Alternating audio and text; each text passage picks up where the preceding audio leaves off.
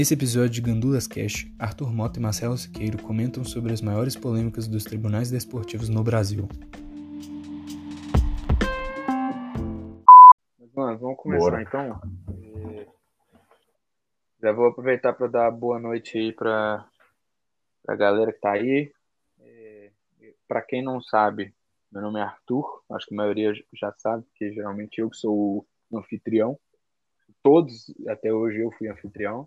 E hoje, do outro lado aí, temos uma pessoa nova, Marcelo. Marcelo, se introduz aí, pode falar para a galera aí de onde você Boa. é. Boa noite aí a Tudo todos. Mais. Sou Marcelo, sou estudante de Direito e pretendo no futuro me tornar advogado desportivo. Então hoje eu tento estudar muito sobre a área, tentar saber ao máximo dentro, dos, dentro do meio jurídico e desportivo e é sobre isso que a gente vai tentar tratar um pouquinho hoje.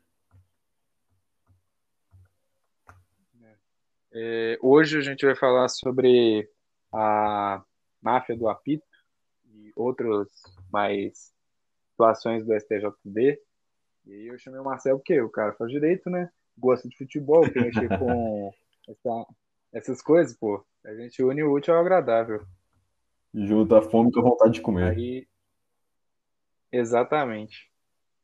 Aí, o Marcelo é um cara tão organizado que tem até Pô, roteiro. Cara, fazer um roteirinho aqui e tal, é muita coisa para falar, é muita coisa. Principalmente dentro da máfia do apito, com certeza o maior escândalo jurídico, assim, dentro dos, dos, dos do âmbito desportivo aqui no, no, país, com certeza, disparado. Sabe o que, que me lembra também? É que na Itália também teve, teve uma. Em 2006, não foi? É, pois é, logo um ano a depois. A Juventus mano. foi rebaixada, ela foi automaticamente rebaixada. Ela jogou a Série B. Com, inclusive, tem, eu assisti um, algumas, alguns vídeos depois sobre isso e tal. O, o Buffon ele se recusou a sair da Juventus para poder jogar a Série B. E por isso, hoje, ele, ele é muito respeitado. Até mesmo depois da saída dele, da Juventus, meio controversa ele saiu e ainda até hoje ele é respeitado como um dos maiores ídolos do clube, por ter ficado e jogado a Série B.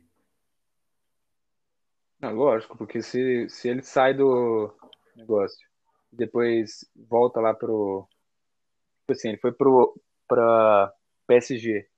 Depois de toda a história que ele fez no, na Juventus, os caras vão criticar ah. ele, mano. Sei lá, eu acho, eu acho ingratidão. É loucura. É a mesma coisa, assim, é, eu vou comparar aqui, óbvio, é uma comparação meio.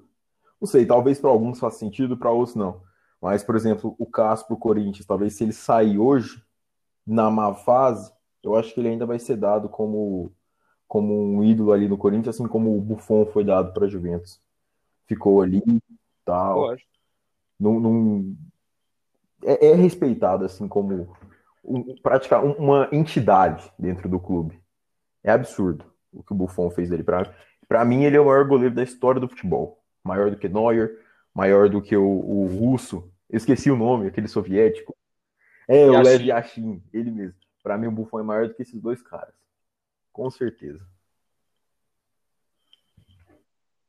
É, eu, acho, eu acho também que ele é maior, mas não só isso, eu acho que, tipo assim, a representação de tudo que ele envolveu, assim, para ele, para ele chegar onde ele chegou, dele saindo do, do Parma e tudo mais, indo para Juventus, assim, muito novo e construindo a história inteira lá. Ele ganhou, acho que a Copa, a Copa da UEFA de 99 com, com, com o Parma. Copa, não, Intertoto, a Copa Intertoto. Ele é, acho é, que é tipo isso a Sul-Americana B, é a terceira divisão continental da, da UEFA que tinha. E o cara Pois é, eles até pararam Parou, acho que em 2008, alguma coisa em 2007, 2008, eles encerraram ela. Não, é, é, eu lembro de ter alguns, alguns jogos até muito bons desse, desse torneio, só que agora é, é igual tinha antes com aquela aqui no, no na América do Sul, aquela qual é o nome dela? Copa Ouro. Sim, a Copa Ouro, a Copa Ouro da, do Mercosul, um negócio assim, que o Flamengo foi é. campeão em 99, alguma coisa. Não, 99, não sei. Foi na década de 90, foi alguma coisa assim. Mas eu. É. Cruzeiro foi campeão também. Eu lembro disso. Eu lembro assim, né? Não tava lá não, mas é, eu lembro de, de ter visto aqueles, aquelas artes ter estudado, é, com certeza. É. Mas e aí, vamos, vamos começar a falar aí sobre o, o STJD, os meandres aí e tal.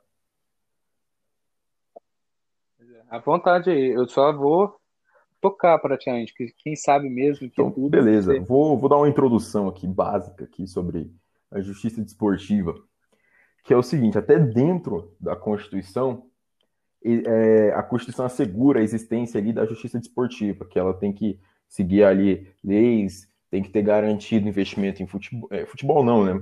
É, em outros esportes e tudo.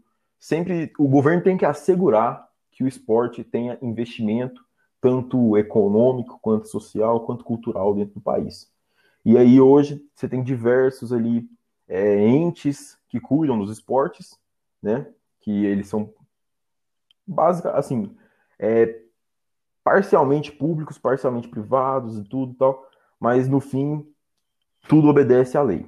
No futebol, o principal é o STJD, que é o Superior, Tribunal de Justiça Desportiva.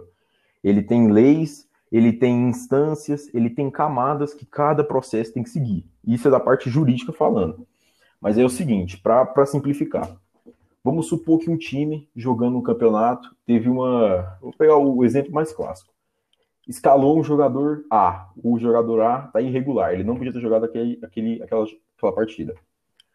O time, sei lá, time Cruzeiro aí, jogou contra esse time que escalou o jogador A, viu que o jogador A estava tava irregular. O Cruzeiro tem que entrar com processo no STJD, falando, ó, o jogador A tá irregular, por isso a gente quer anulação da partida, ou então, sei lá, quer que os pontos sejam jogados para o Cruzeiro. Isso aí vai ser definido no processo, mas é, são esse tipo de coisa que o, o STJD julga, entendeu? E aí tem os casos assim que são os mais é, polêmicos e célebres do STJD. Com certeza, acho que o maior de todos é a máfia do apito. Acho que você também já deve saber, já deve ter estudado muito sobre isso, já deve ter visto vários e vários lugares sobre isso, não?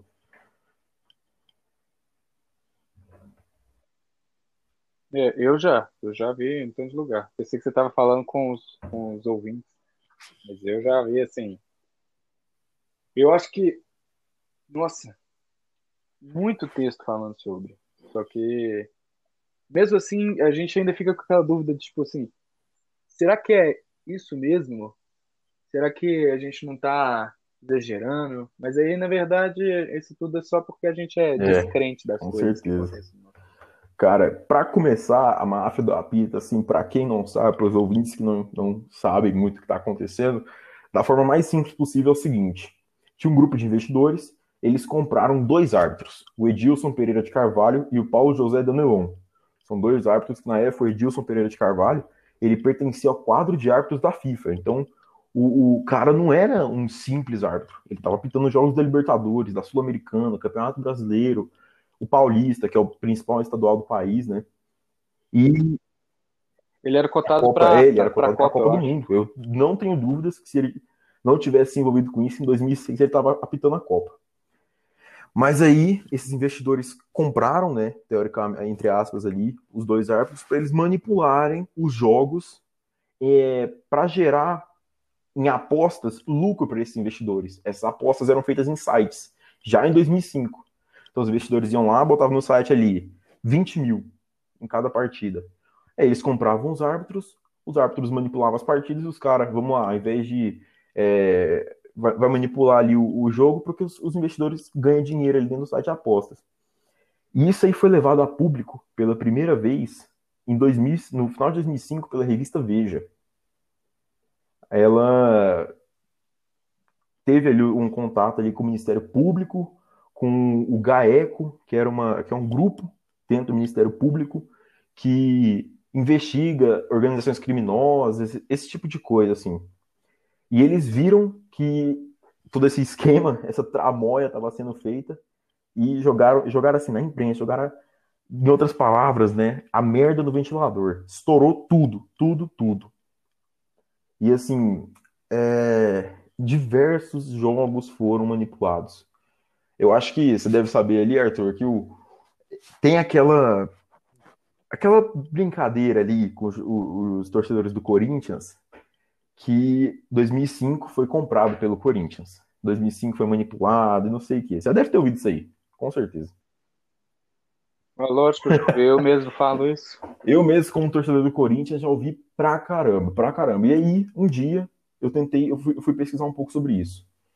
O Corinthians, ele foi beneficiado em 2005, mas não pelo, pelos árbitros. Porque nas duas partidas que o Corinthians é, jogou com o Edilson, que o, que o Edilson apitou, o Corinthians perdeu. E eles remarcaram os jogos. Só que quando eles remarcaram os jogos, o Corinthians, ele estava engrenado. Ele estava ali em terceiro, no G4, digamos assim. E nas duas partidas que foram remarcadas, o Corinthians venceu. Então ele foi beneficiado, mas não pelo árbitro, e sim pela remarcação dos jogos. Tanto que no final, ali naquela, é, talvez a primeira, entre aspas, final de campeonato brasileiro de pontos corridos da história ali, pelo menos eu considero, é a do Corinthians e do Inter, que todo mundo critica que o Corinthians chegou na frente, é, chegou para jogar contra o Inter com um ponto à frente, e eles dizem que teve até um roubo ali do para para cima do Inter, que o árbitro não marcou um pênalti em cima do, do Tinga, que, ele, que o Fábio Costa voou em cima do, do joelho do Tinga, e o Tinga sofreu. Para mim, ali, de fato, como torcedor do Corinthians, aquilo ali era um pênalti. Mas se o árbitro não entendeu, não entendeu como pênalti, então o jogo seguiu. Corinthians empatou. Eu acho que empatou, não empatou? Foi alguma coisa assim? Ficou um a um o jogo. Eu acho. Eu não sei, mas eu sei que é, o, se tivesse tido o pênalti, o Inter teria sido campeão Sim. pela diferença de pontos. E aí, mas aí, é, voltando ali para a parte do, do, do, do, da deflagração da, do esquema. O, o, Edilson Miranda, o Edilson Pereira de Carvalho e o, e o Paulo José, eles foram, inclusive, indiciados criminalmente é, por estelionato, formação de quadrilha e falsidade ideológica. Só que lá em 2007, quase dois anos depois da deflagração do, dos casos ali tal, a segunda turma de desembargadores do STJ, se eu não me engano, é, já em segunda instância, que seriam teoricamente as camadas do judiciário, as instâncias e as camadas em que, que os processos são julgados. Os, os desembargadores é, decidiram que eles não iriam indiciar, ou seja, acusar, denunciar os, o Edilson Pereira e o Paulo José pelos crimes que eles cometeram. Segundo, tipo assim, eles seguiram uma, um argumento que na minha cabeça não entra muito bem.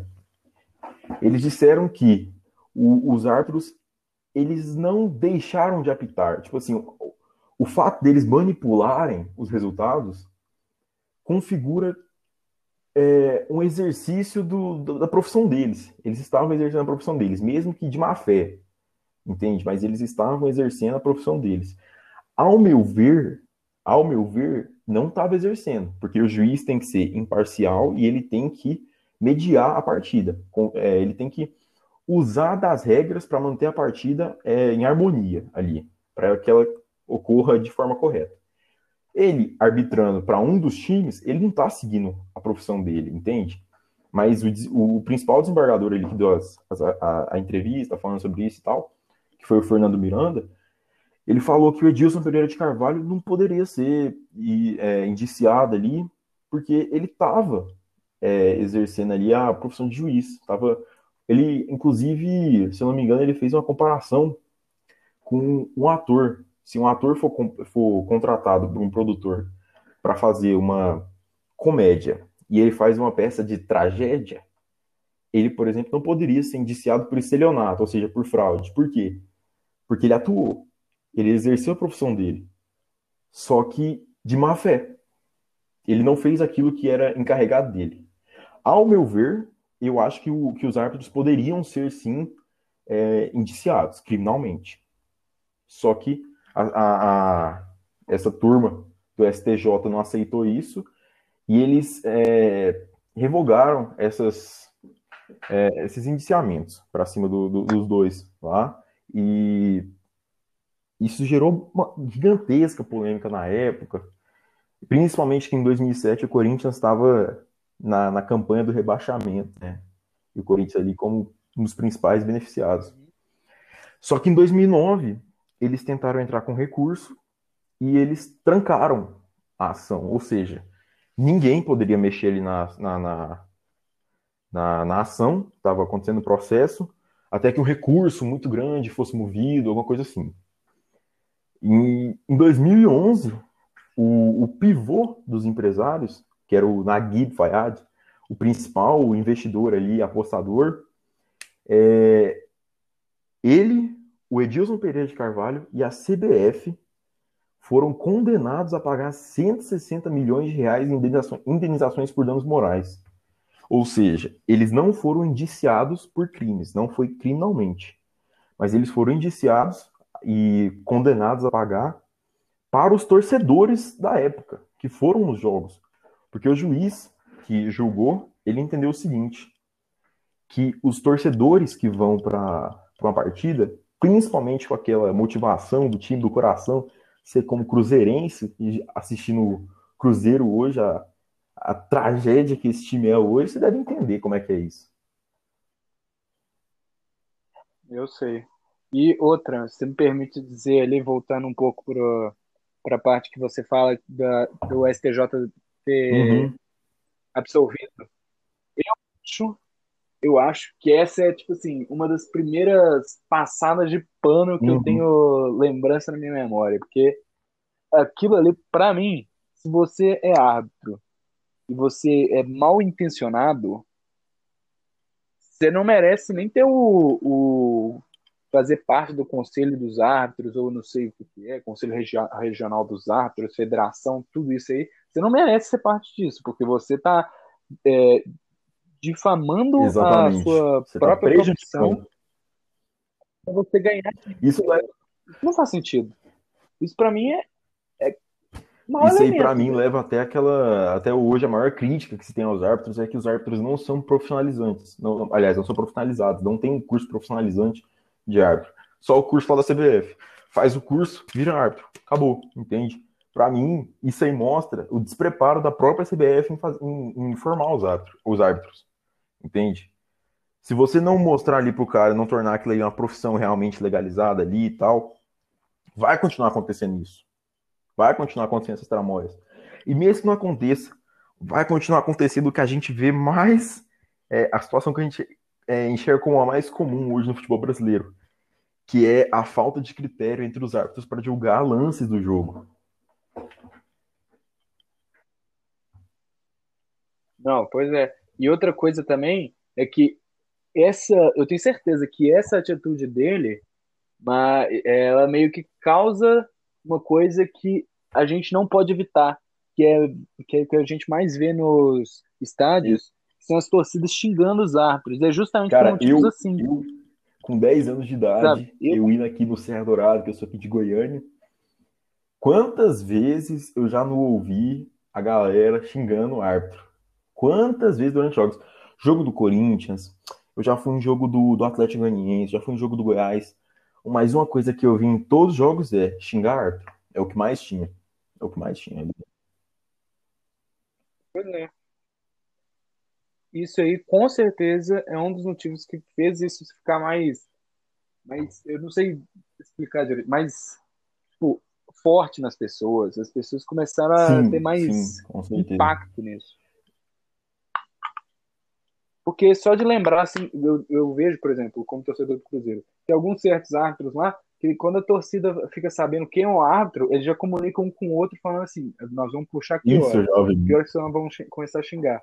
Esse eu cara aí muito, muito, muito, muito. Cara, é um dos árbitros que eu, assim, eu, eu não, particularmente não entendo, assim, como funciona ali a escalação do, quarto, do quadro de árbitros do, da CBF para cada tipo de jogo e tal.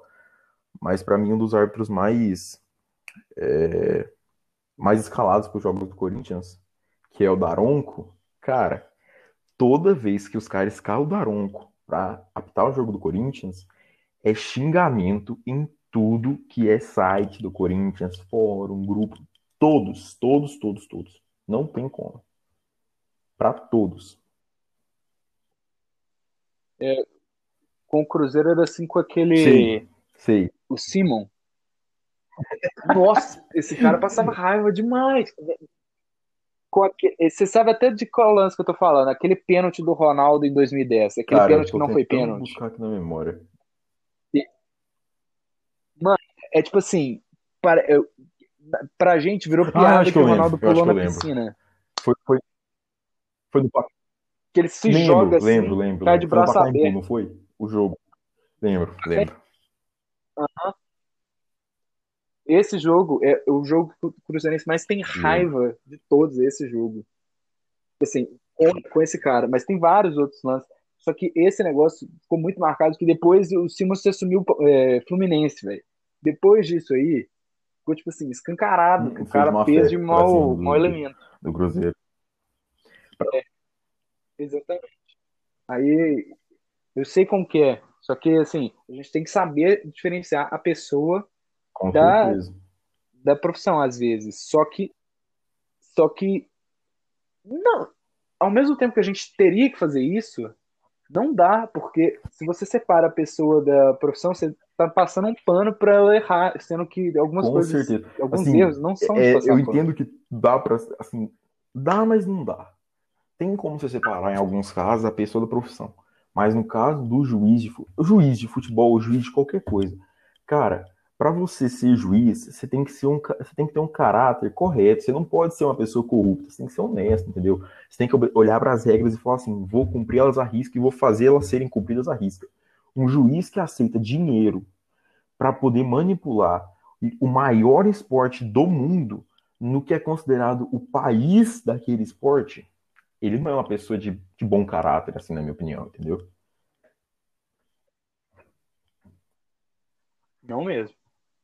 Eu acho que, assim, são coisas que a gente tem de parar para pensar em por que que, por que que deixaram a situação chegar nesse ponto de que al- alguns árbitros, não sei o que acontece, porque acho que a CBF deveria sim fazer um quadro separado do Brasileirão e de outros torneios, porque senão vai continuar tendo esse problema com os árbitros e vai continuar essa bagunça que faz.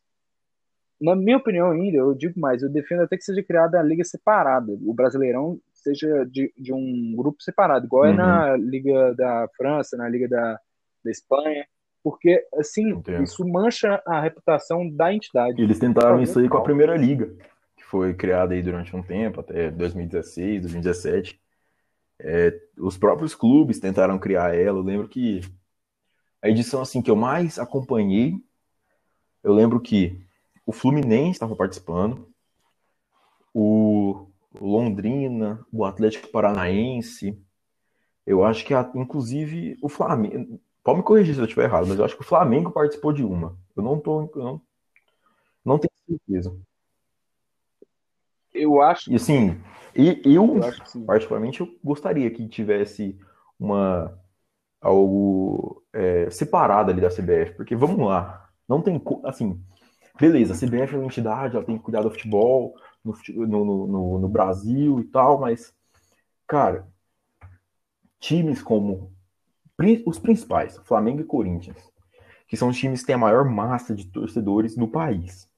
Só os dois concentram literalmente um terço da população do país. Dois times. De um dos países mais populosos do planeta. Não tem como, não tem como você virar para a CBF e falar assim: é, seja imparcial com eles. Era o certo, mas na vida real não é o que acontece. Não tem como. Essas decisões, de alguma forma, alguma decisão ou outra vai favorecer os dois times. Alguma decisão ou outra, não tem como. Sempre vai ter aquele tráfico de influência, aquele contato ali dentro e tal. Sempre tem, sempre tem. Até dentro do, do, do extinto Clube dos 13. Você já deve ter ouvido falar disso aí também. Sempre tinha dentro da CBF, da, da CDF, na, na época, acho que era, acho que era CDF ainda, não, tô enganado. Isso, C, CBD. Acho que era CBD. Isso mesmo, tô confundindo aqui CBF com CDF. Era CDB, era isso mesmo, Confederação de Desportos Brasileiros. Tinha essa influência e pra caramba, principalmente naquela época que os cartolas do futebol mandavam mais que tudo. Mas era, era, era uma safadeza sem fim.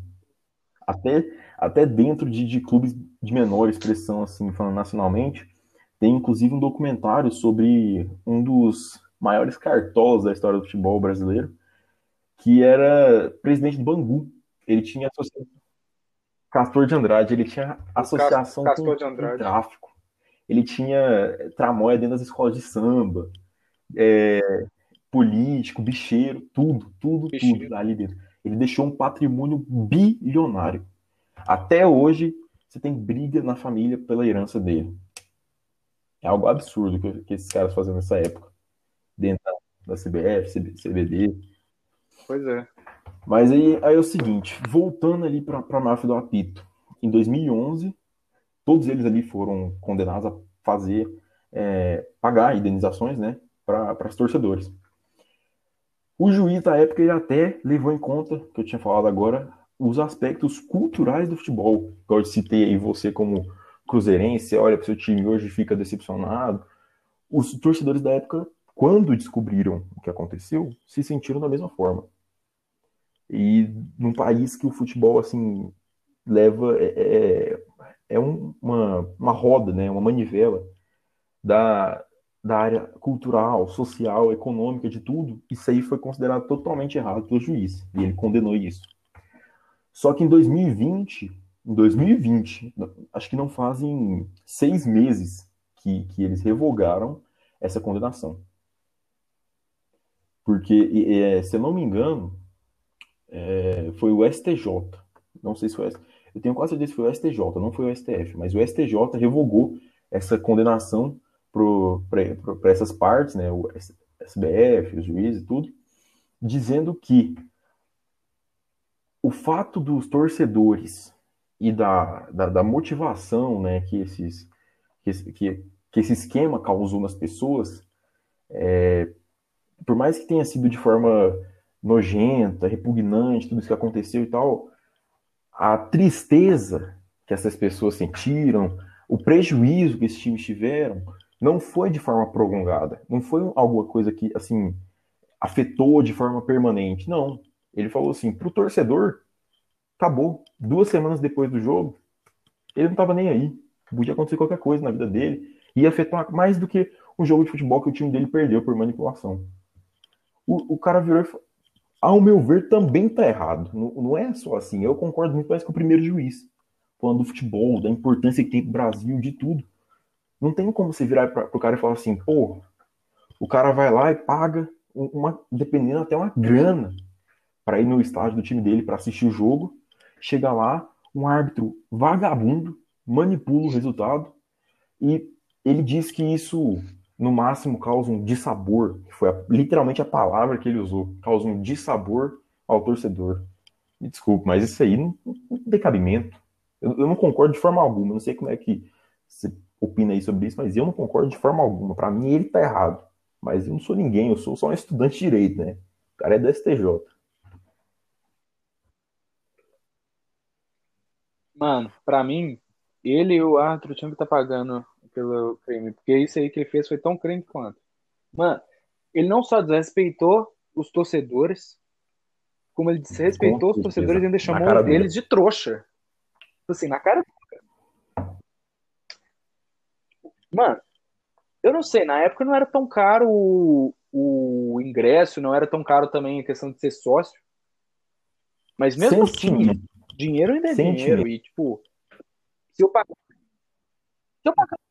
É, exatamente. Se eu pago 5 reais pra eu ver o jogo do meu time, sendo que eu paguei esses 5 reais, que era, tipo assim, o dinheiro que eu tava amarrando pra eu comprar, sei lá, um, um lanche na escola, que eu amarrei esse dinheiro, porque na época 5 reais era dinheiro de comprar lanche na escola, um banquete, né? E aí esse dinheiro se amarrava um dia, que você passava fome, você ir lá ver o Eu discordo E o cara totalmente. vai Pra mim, esse cara totalmente errado na posição dele, entende? Esse, esse, eu não lembro se era um desembargador, se era. é, não lembro. Mas eu não concordo de forma alguma. Pra mim, ele tá errado. Eu acho que sim, que os juízes, que a CBF, eu acho que até a Federação Paulista foi condenada na época a pagar esses 160 milhões de reais para os torcedores. Eu acho que tinha, porque, cara, Você tá entendendo? Você entende que tem 15 anos que isso aconteceu e tem 15 anos, depois de 15 anos praticamente que, que eles resolveram esse problema, eles isentaram os culpados, eles isentaram é, os sujeitos ali do, da, da, daquele esquema, falando que não, vocês não precisam pagar, porque tá, vocês estavam errados, mas não vamos, vamos tudo bem, aconteceu. Mas não tá me tudo entra bem. Não Tá me entra. bem. Não me entra, eu não consigo Ah, conceber isso, entende? E ainda, e ainda tem algumas coisas Não, a serem ditas sobre isso, porque é o seguinte, acho que você sabe, né? Várias partidas foram remarcadas pela, pelo STJD. Mas tem outras dezenas de partidas que não foram, inclusive partidas da Libertadores. Sul-Americana, Paulista e Série B.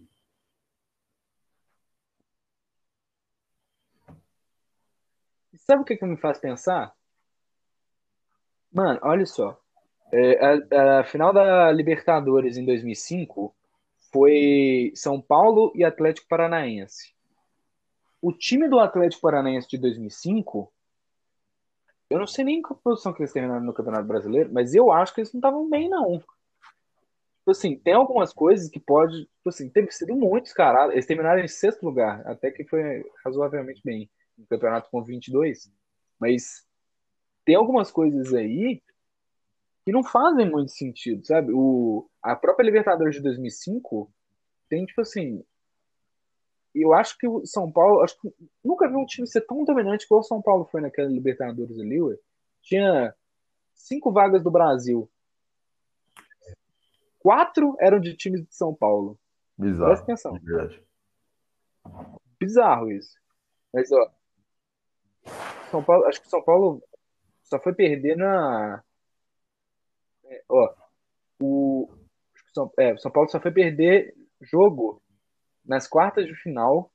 A campanha do São. Paulo, eu não sei, eu, eu nunca olhei. Eu Só sei esse que ele jogo chegou também. na final junto com o Atlético Paranaense. Acho que o primeiro jogo foi 1x0 lá no campo que o, que o Atlético jogou. São Paulo. 1x1, isso, 1x1. E o jogo de volta foi 4x0 pro São 1 a 1. Paulo, lá no Morumbi. Pois é.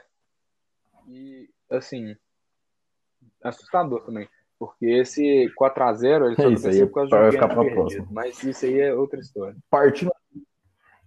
Pode- Mas, assim, tem algumas coisas que a gente fica meio com o pé. Com... Eu, eu concordo Pé atrás. totalmente. Então, assim, vamos lá. Partindo, partindo pro próximo caso, né? O caso do doping do Dodô. Acho que já deve ter ouvido falar do, do Dodô aí, Hugo. Você sabe o apelido dele ou não? Jogou, jogou no Fluminense. Esse sabe é aquele que dele, jogou né? no Fluminense também, sabe. né? Artilheiro dos gols bonitos. Qual? Ah, tá. o Aquele que ele faz aquele lá Arsenal do... de- Nossa, aquele gol dele. Isso. Ah. No- lá no Maracanã. Aquele, gol foi No- no sensacional. 6 a Aquele 0. gol ali é lindo. Opa, tocou a, a notificação aqui. Vou tentar desligar aqui, ela aqui, só um momentinho.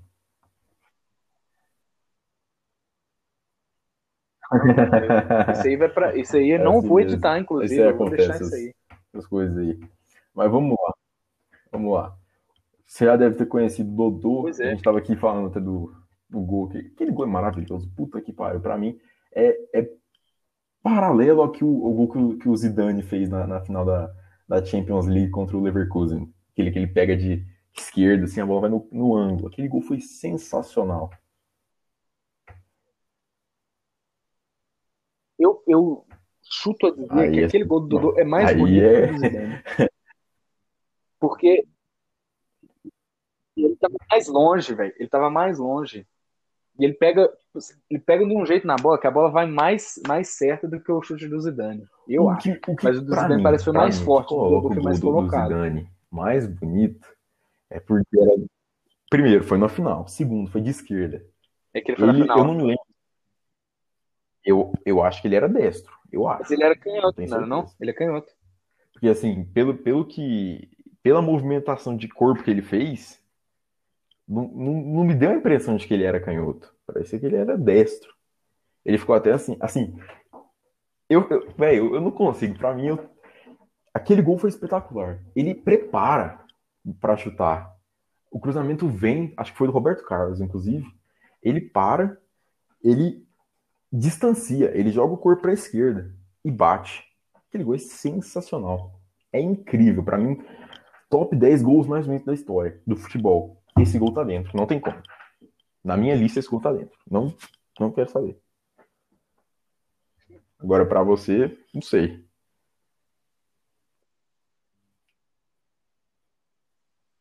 Ah, não, se for considerar todos os parâmetros aí, realmente, né? Todas as situações, não tem nem como negar.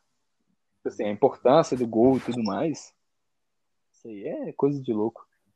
Só, acho que só pede para aqueles ah, golaços que os Ronaldinho caras versus Inglaterra. do Mundo, assim, nas finais de Copa do Mundo.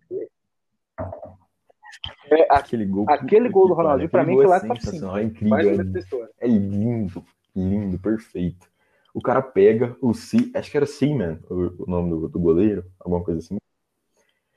Ele, o Seaman esperando ah, pro cruzamento. O Ronaldinho mete por cima, no, no, no lado contrário dele, do, do Ronaldinho. Ele. É absurdo aquele gol, não tenho o que dizer. Uma palavra, perfeição, acabou. É só o que eu digo sobre aquele gol. Aquele gol ali, acho que ele não sei, não. eu acho que nem se fosse um gol de bicicleta aos 48 do segundo tempo, aquele gol foi inesperado. Não seria tão absurdo Eu, eu tinha acabado de nascer, tenho 18 anos. Eu tinha acabado de nascer, naquela época eu tinha um mês de idade mais ou menos. Você imagina pro brasileiro que estava assistindo aquele jogo, o brasileiro fanático por futebol, ele ali um a um, Brasil e Inglaterra, uma falta ali praticamente na lateral, no meio ali da, no meio do, do campo de ataque ali do Brasil. Sai um gol daquele. Imagina a reação. Imagina a explosão que foi povo. Sei lá, não sei nem descrever. Eu não consigo nem descrever. Pois é. Mas vamos lá. O doping pois do é, Dodô exatamente. foi um dos casos aí que, que para mim também eu considero como polêmicos dentro do, do, do futebol brasileiro e do STJD. Por quê? Em 2007, ele estava jogando pelo, pelo Botafogo e ele estava tomando é, um suplemento, alguma coisa assim, para ajudar ali. Rece é, foi receituado pelo, pelo médico do clube. E aí ele foi pego num jogo contra o Vasco para fazer um exame antidoping. Era de cafeína, lembrei, pílulas de cafeína.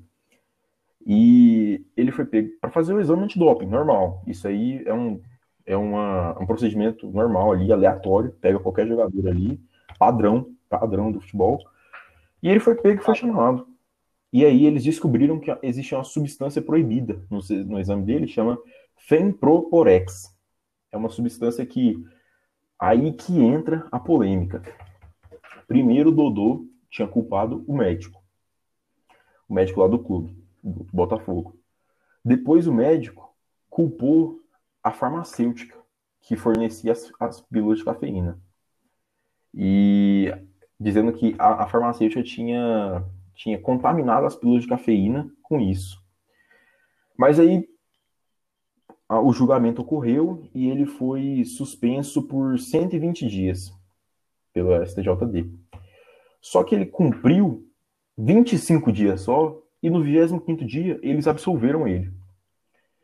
Só que aí é o seguinte, é, esse caso chegou até a FIFA que foi até o, o, Tribunal Arbitral do Esporte, que é a entidade máxima mundial né, da, da justiça desportiva, e chamou até a, a UADA, que é a, chama, é a Agência Mundial Antidoping, que cuida do antidoping no, no esporte, e enviou os documentos para os dois.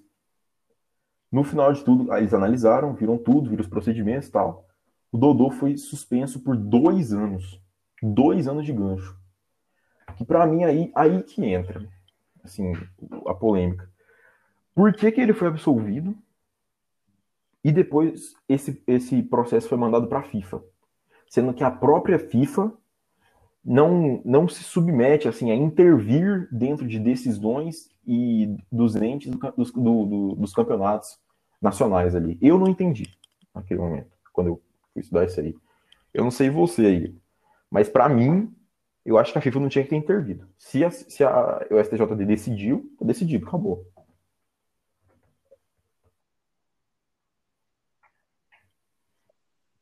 Mano, eu acho ainda, além disso tudo, Não. é que ele foi absolvido depois, né? Depois, ele não teve 2008. dois anos, porque o gol dele, aquele gol dele é no Libertadores do ano seguinte. Então, tipo Exatamente. assim, não valeu de nada, foi só pra e ele já deixar tava o cara ficar Ele sujo. tava com 34 Assim, anos na época.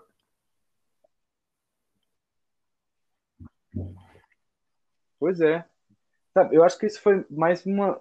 Não dá pra entender, cara. Realmente, acho que não dá pra entender. Tipo assim, não tem o que explicar Ele, o que ele, ele que se os caras implicaram com um dos ele. é jogadores verdade, mais porque- injustiçados da história do futebol. Pela, pela... Também acho que não tá errado. Também acho E não tá errado. Primeiro que, que jogava. primeiro que ele jogava pra Ele- caramba. Ele era bom. Essa é a verdade. Cara, ele jogava tinha- muita Não bola. à pelo toa que ele tem um apelido, artilheiro dos gols bonitos.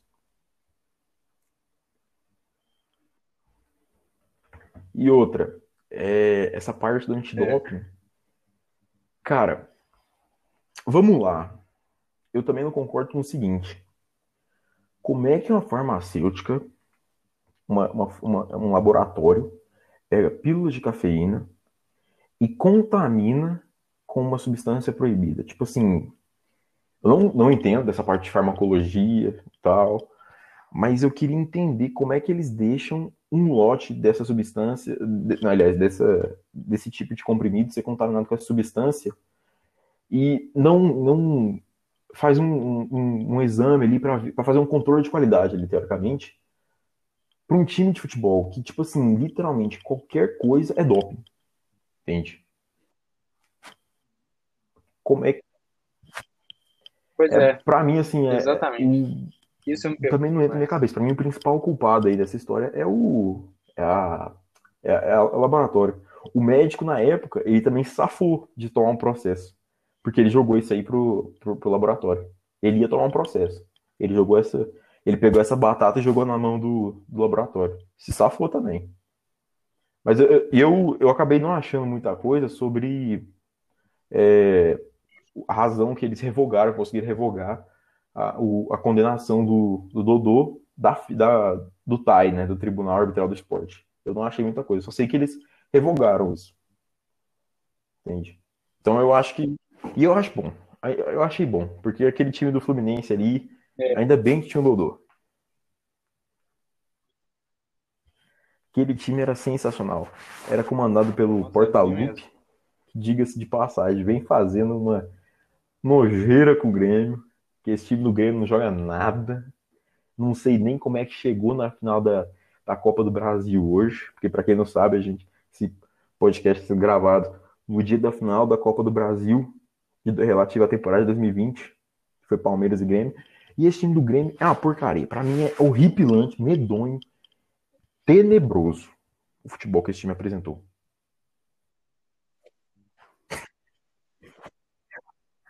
Esse time perderia pro Cruzeiro. Tem aquela Na- na arena ecológica Arena de Jacaré. do- Perderia de em Minas Gerais, perderia aí dentro. Cara, pra mim, esse time do, do Grêmio, se pegasse hoje, 7 de março de 2021, Mano. Corinthians e Grêmio, a partida seria suspensa. Não ia ter.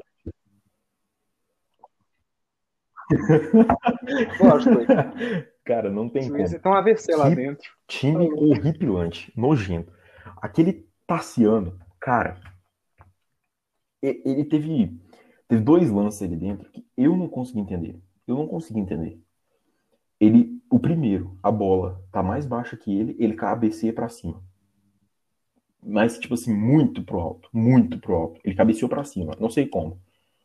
E a segunda é no lance do primeiro gol. Rafael Veiga carregando a bola no meio do campo. Ele vai tentar dar uma rasteira no Rafael Veiga, ele cai. Ele não tava nem à frente do Rafael, ele tava, tipo, atrás, correndo. Ele vai dar um tapa na perna do Rafael Veiga, ele cai. Não, Ele, ele é muito ruim. Por isso que eu sou Cara, Tassi Lover. péssimo. Eu Arrisco amo dizer esse que ele é cara, o jogo cara é do. Grêmio.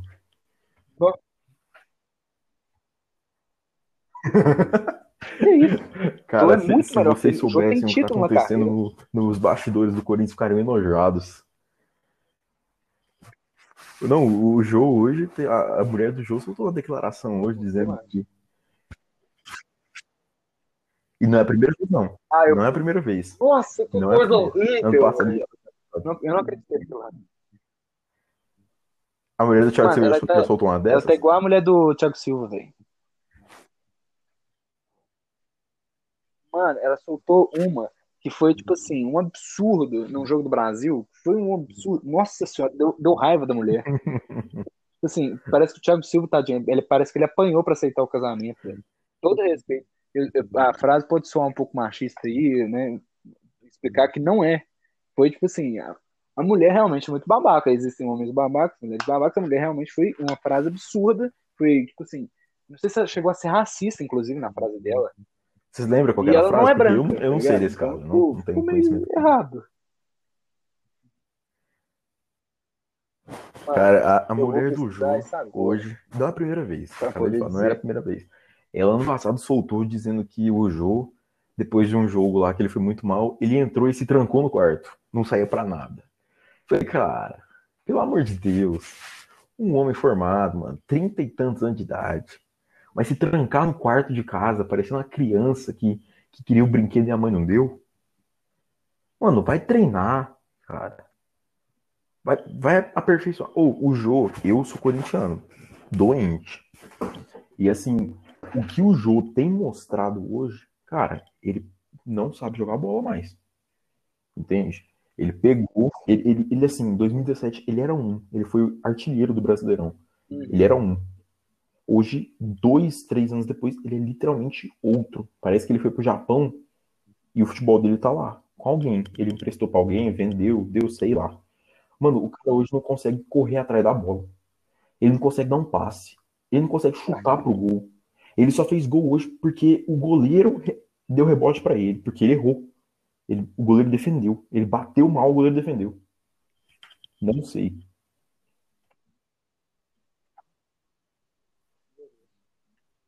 Véi, mas olha que o negócio da Belle Silva é ainda um. pior, que ela fez outro comentário.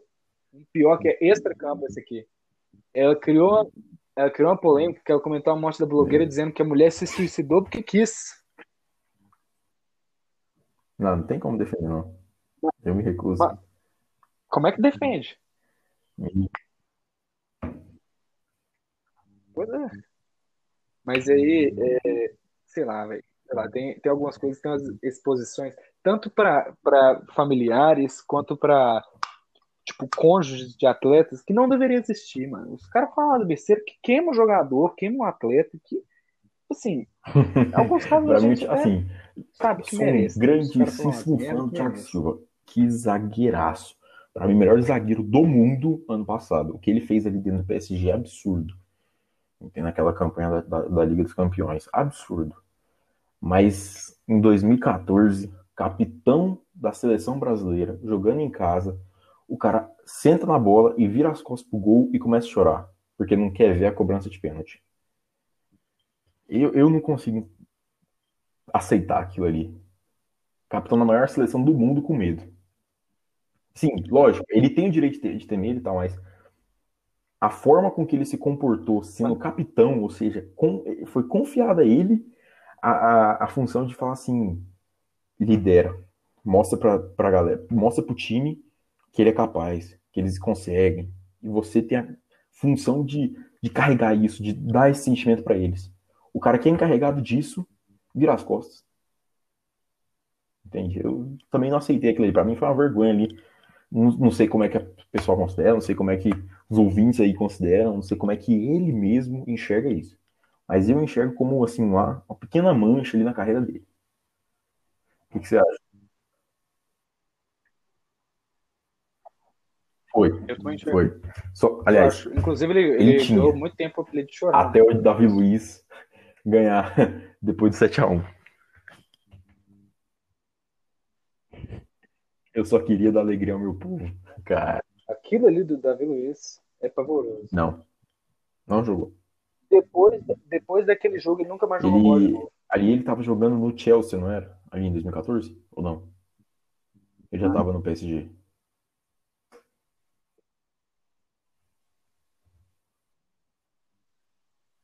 tava era- no. Nossa, eu acho que ele tava no Ele tá PSG. no Arsenal. E aí depois é, ele- é isso mesmo. Ele era do Chelsea, foi pro É PSG, mesmo. voltou pro E, Chelsea. Cara, o Davi Luiz é. ali. Mas eu vou falar a verdade, vai. Ele é ruim, é. Mas eu aceitava no Corinthians tranquilo aquele cara hoje. Pro nível que o futebol brasileiro tá, eu acho que ele seria melhor do que o Gil. Com todo respeito ao Gil, óbvio. Zagueiraço. Mas o Gil hoje tá numa fase tenebrosa. Se o Davi Luiz virasse e falasse assim, eu quero ir pro Corinthians, eu aceitaria. Tranquilo. Cruze... Pro Cruzeiro, então, nem falo.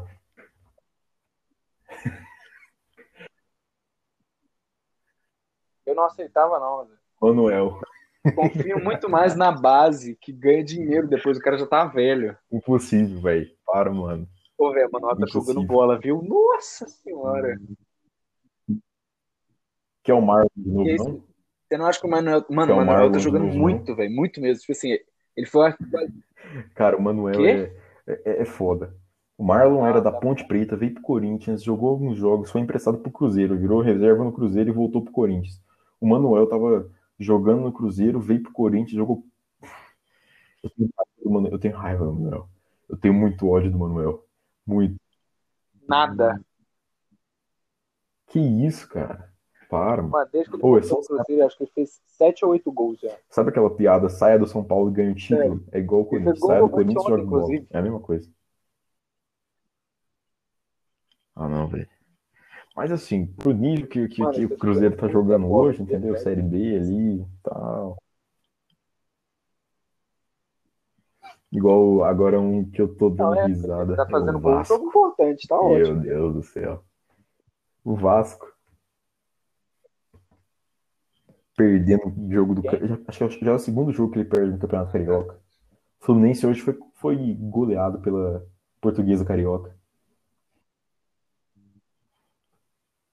Inclusive, um grande salve aí pro nosso amigo Ah, que Gustavo. maravilhosa, isso eu vi.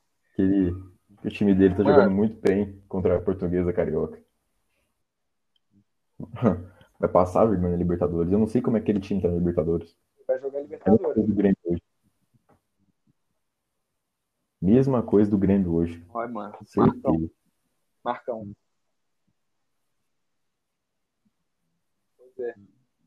Mano, aproveitar aqui, te dar uma cortada, mas não tanto que quem sabe é você. Sabe não, né? Esse caso eu também sei. Nossa Mas aproveitar que você tá falando de portuguesa, portuguesa, Lusa, saudade de quando da time portuguesa paulista, a né? Série A A pela última vez. Acho que esse é com certeza o, o caso recente mais emblemático. Que, inclusive, falando, estamos falando de Portuguesa e Fluminense.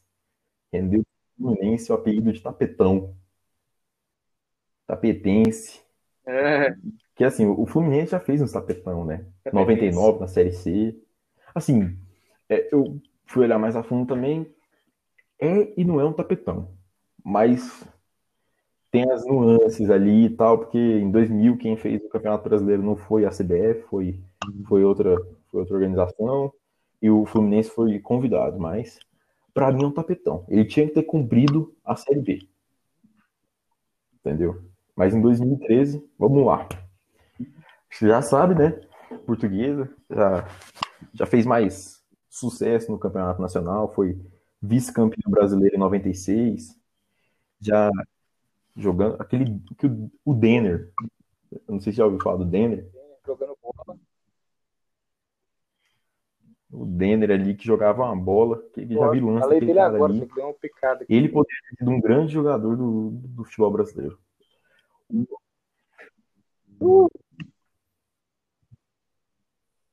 Pra mim, é, meu pai já comentou sobre. Uhum. Eu acho que ele seria, tipo assim, no estilo do Neymar. Talvez até com mais potencial, velho. Tipo Assim, ele, quando ele era novo, quer dizer, morreu novo, né? Mas os vídeos dele quando ele era mais novo, que isso, velho? Lá Tem é, um, é- você vê um o lance do Neymar, repórter é aí, acho coisa, que velho. muito conhecido ali da TNT Sports, Bruno Formiga. Ele vai meio na contramão. Ele já fala que o Denner era mais um jogador de driblinho, não era objetivo. Tinha técnica, mas não tinha, talvez tinha algum potencial, mas não era tudo o que o, hoje as pessoas dizem que ele era, entende? Que é o famoso saudosismo, nostalgia, né? Que você olha e fala, caraca, lá atrás ele era muito foda e tal. Segundo A opinião do Bruno Formiga é, ele não era tudo isso. Aí eu já não sei. É, é... Já, eu também já ouvi. É, exatamente isso. Que ele era mais é, firula. Ele era mais firula, né? Eu já vi gente campo, falando isso, né? Ali perto da, do escanteio, fazer driblinho.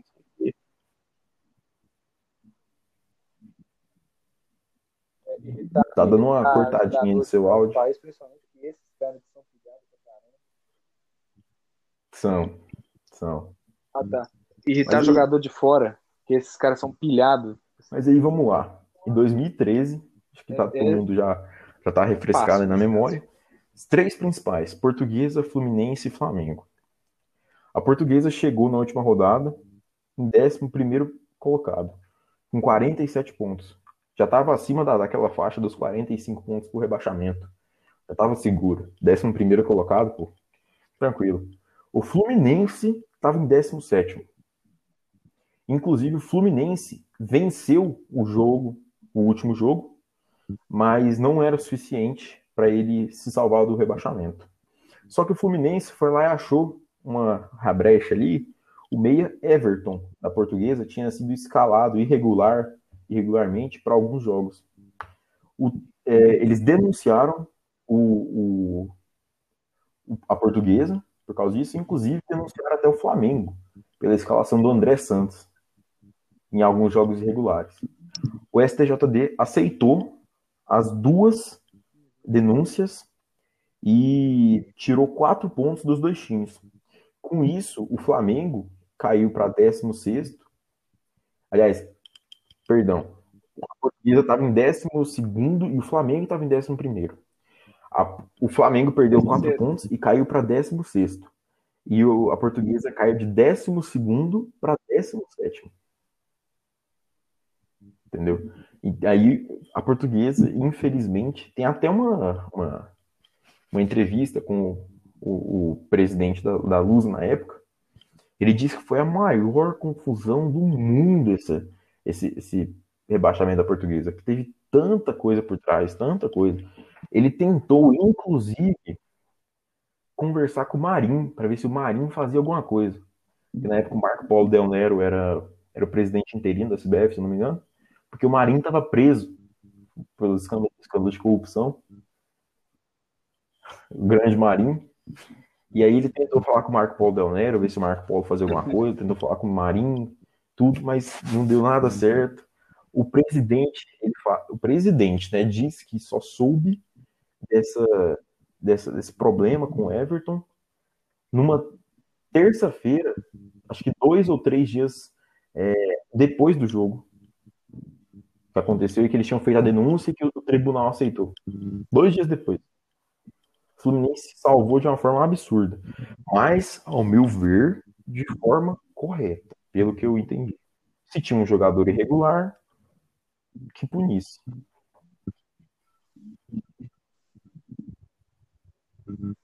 É. O que me irrita mesmo, velho, é que eu sei que se fosse, por exemplo, o Flamengo caindo, eu duvido Duvido. Assim, eu duvido. Boto minhas duas mãos no fogo. Eu duvido que, a, que a STJD tipo assim, Eu duvido que o Flamengo seja, fosse rebaixado. É o que eu falei. Pontos. É o que a gente falou no começo. Flamengo e Corinthians têm uma importância, uma relevância dentro de, de dentro da CBF, dentro de, desses órgãos. E, cara, eles têm muita influência. Não vai rolar de rebaixar esses caras. Só se for o caso. É, e olhe lá. E ainda vai ter uma forma de salvar eles. E olhe lá. Aí, deixa eu te falar, deixa eu dar uma cortadinha seu, eu acho que tá tendo algum problema aí com interferência, alguma coisa assim, porque tá dando um barulho no microfone.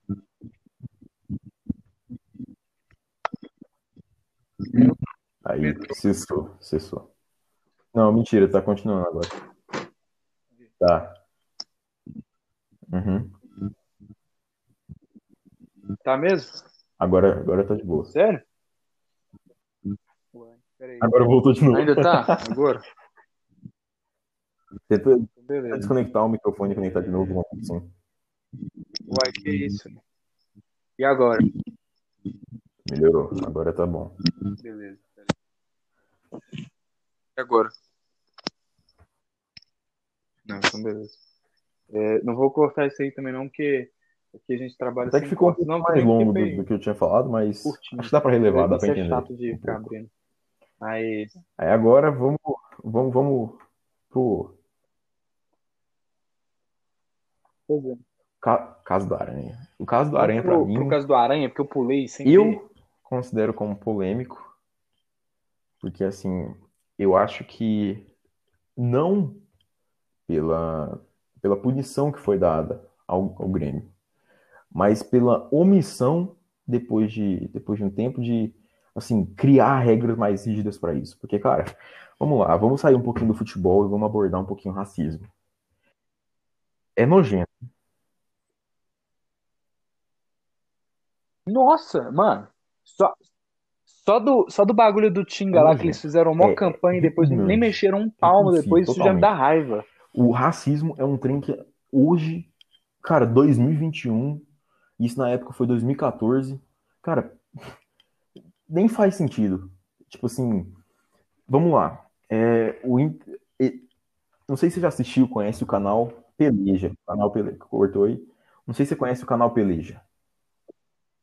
Eles fizeram uma- alguns vídeos indo até o sul para contar um pouco da história do Grenal, do Grêmio, do Inter e tal. O Inter é dado ali dentro como o clube do povo. Dentro ali do Rio Grande do Sul, um time de, de formações mais populares, que inclusive tinha uma presença de pessoas negras maior que a do Grêmio e tal. Aí lá dentro dizem que o Grêmio tem uma participação mais elitizada, burguesa, essas coisas. E que isso, reme... isso assim, é muito emblemático.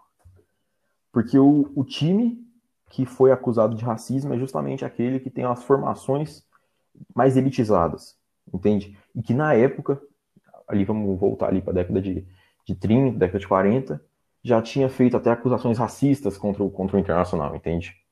E justamente contra um, hoje, em 2014, esse time que tem suas raízes, é, os, seus, os seus casos de racismo volta a acontecer no século XXI. Volta a acontecer uma coisa dessa.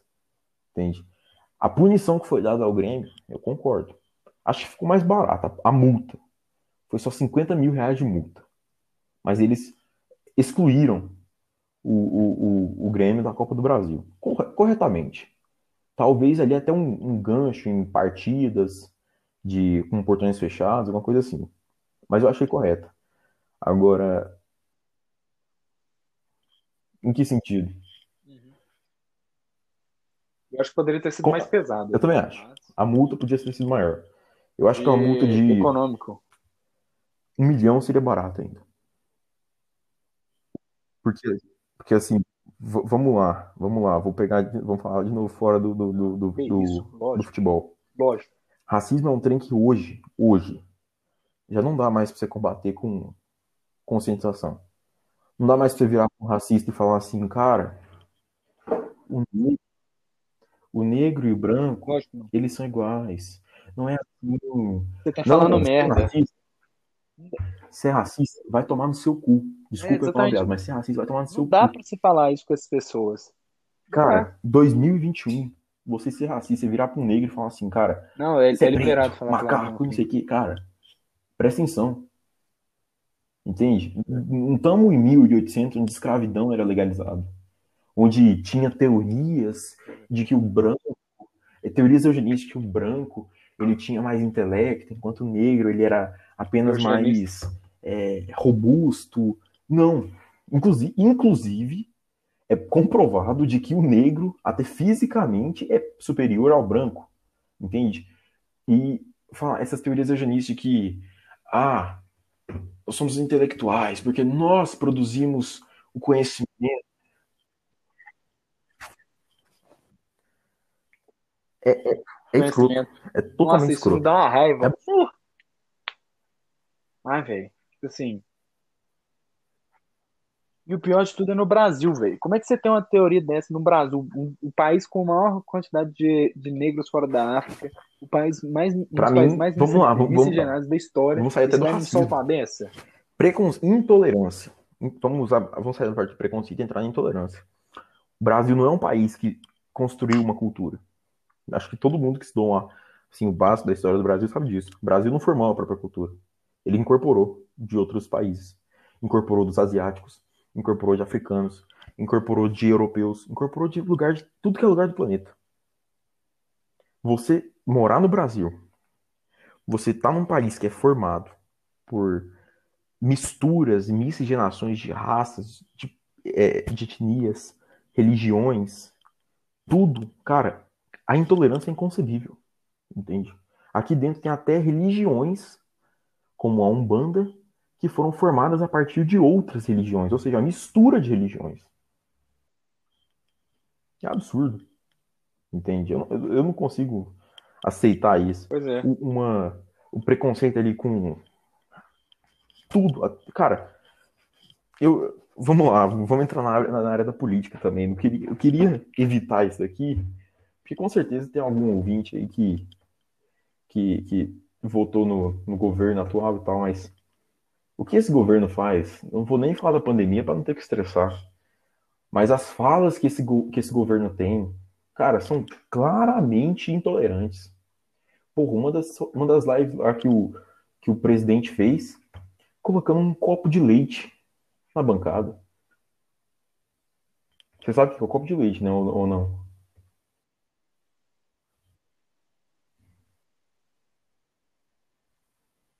Eu, eu, eu sei. É do.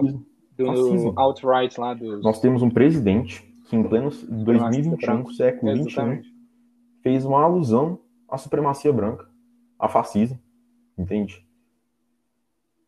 Não tem como.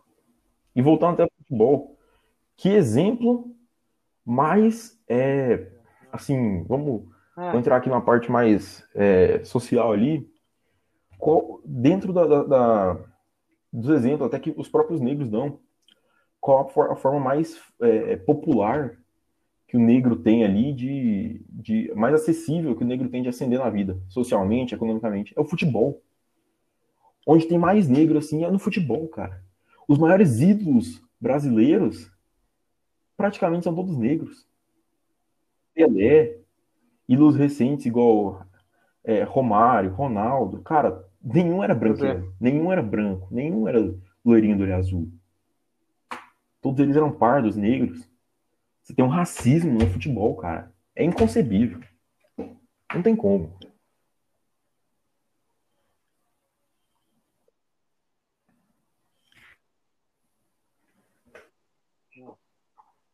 Não tem como.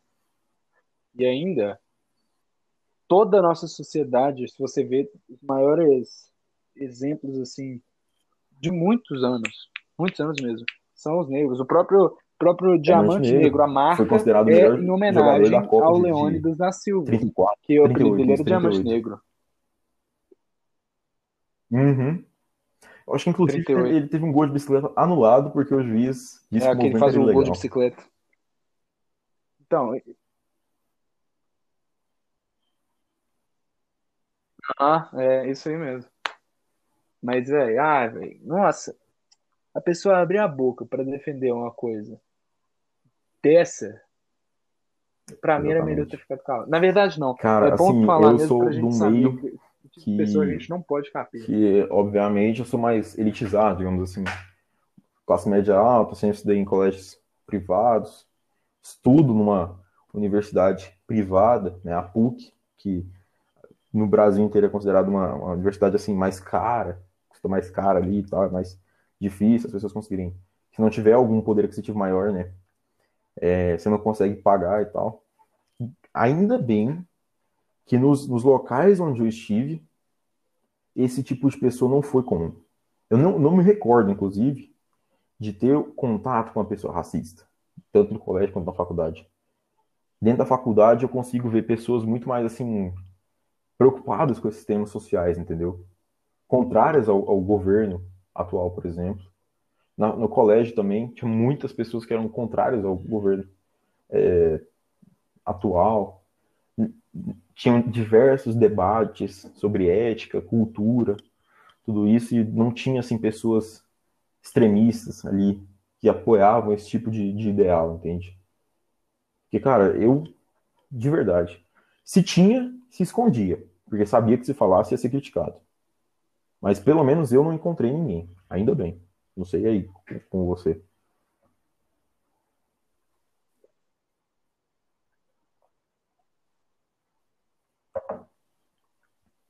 Eu, mano, eu, eu não tive, graças a Deus, claro. eu não tive contato com pessoas que são. Sim, se eu tivesse tido, obviamente eu ia cortar essa pessoa da minha vida. Mas não tive e espero nunca ter, porque se eu tiver, eu vou ficar com muita raiva. Eu, obviamente, eu não vou saber lidar com a situação. Porque assim.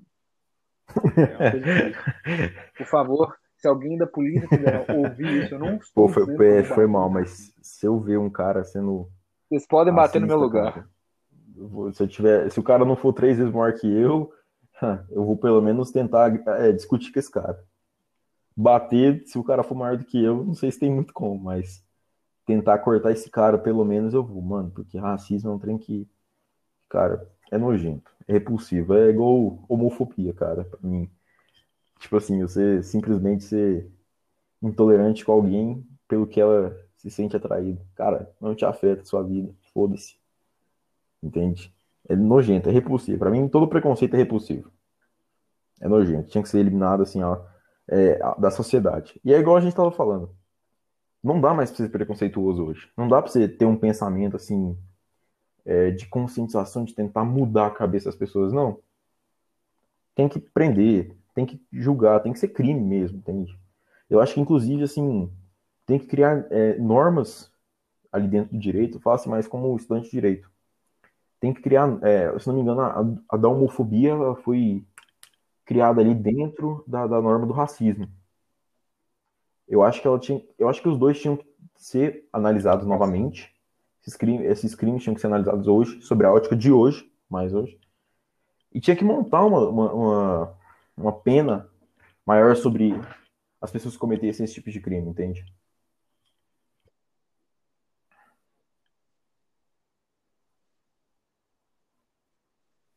Eu acho que se as coisas fossem levadas a sério, não só no Brasil, mas no esporte em geral, eu acho que a sociedade ia começar a ler isso como errado.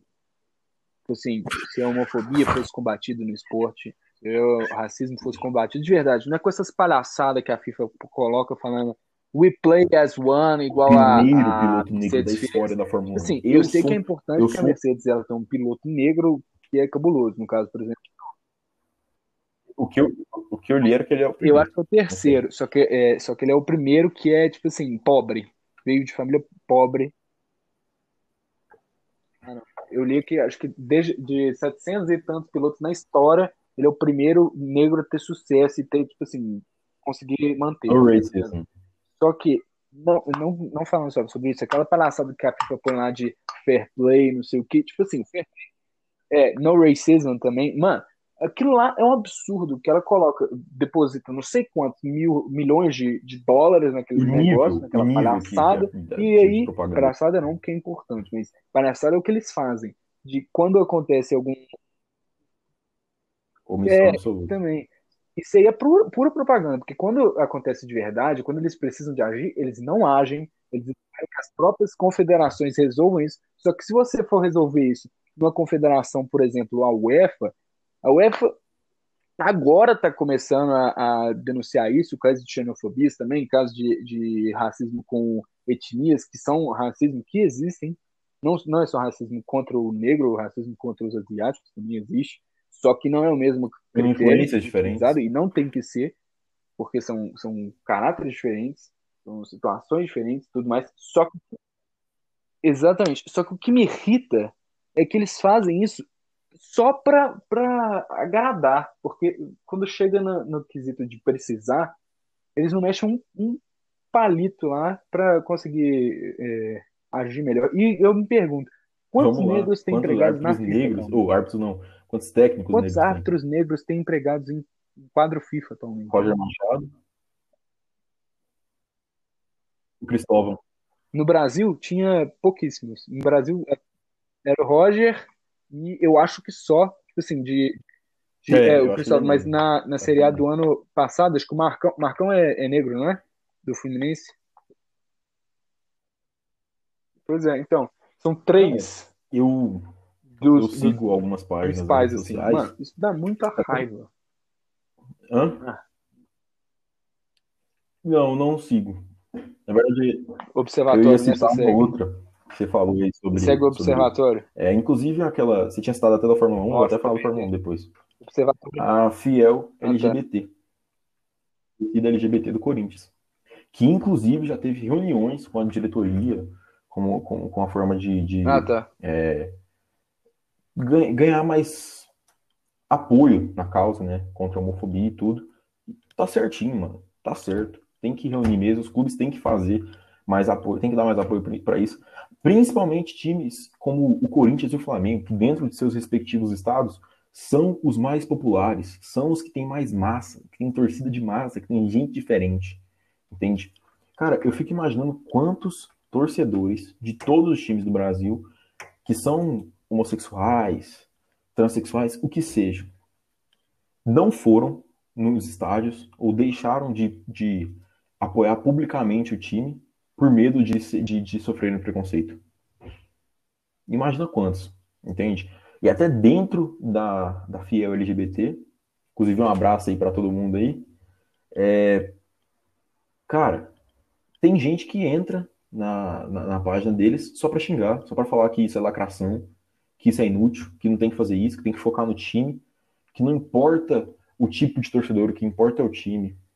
Cara, se tratando desse caso específico, para mim não é só, só o time. Você tem que dar mais apoio para isso. Por muito tempo, por muito tempo, teve aquela famosa piada com os Bambi, os Bambi de São Paulo, não sei o quê. Eu, Maria com Cruzeiro, eu já fiz esse tipo de piada. E reconheço, errei muito. É, aqui é Maria né, com Cruzeiro. Não façam essa piada tipo Bambi com São Paulino, Maria com Cruzeiro, até porque Maria, acho que eu já com certeza já devo ter falado, mas nem entendi o porquê do Maria. Eu só reproduzia.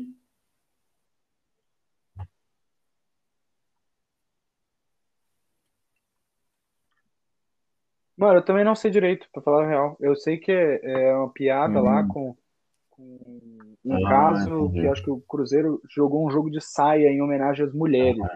E os caras começaram a chamar de Maria por causa disso. Desde essa época. Eu acho que a do, é, tipo do assim, Bambi 1970, parece. O Vampeta falou, o Edilson, Capetinha, falou alguma coisa assim de São Paulo, chamou de Bambi e pegou o apelido. Entende? Acho que podia mudar isso aí, entendeu? Tem que parar com isso. Tem que ser punido. Não é igual. É... Ah, racismo nos estádios. O que, que vai ser? Ah, punição de 20 mil e um jogo de portões fechados. Não, caralho. Vira e fala assim, mano, um milhão de punição, mais uma dessa, vai ser expulso do campeonato. Acabou, velho. Tem que parar com essa porra. Entendeu? É.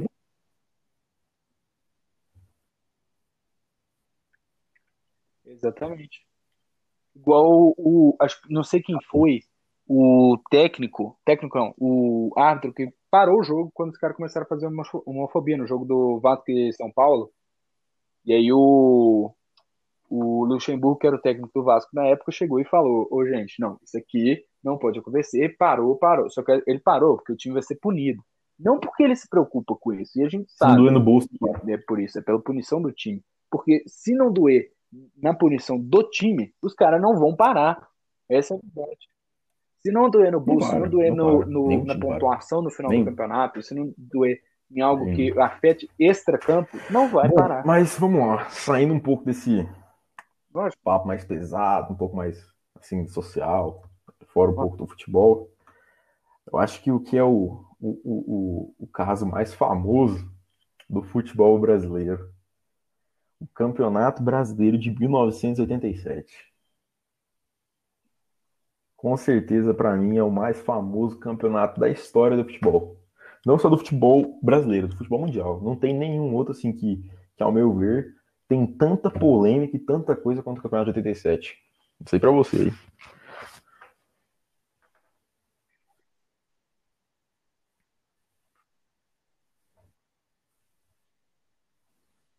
É, eu acho, eu acho um campeonato extremamente polêmico. Não só porque é, envolve o Flamengo, né, que é um dos maiores times do, do Brasil em questão de não só de, de título, mas de torcida, mas também porque Sim, foi algo sim. que foi resolvido anos depois. Eu vou até, inclusive, falar depois, disso aí um pouco, do, do aspecto jurídico. De justiça, teve que ser levado Mas vamos lá, vamos, vamos começar. Você deve, inclusive, saber, acho que você pode até falar um pouco mais sobre o. Você sabe da organização que foi feito o Campeonato de 87? O módulo verde, módulo amarelo.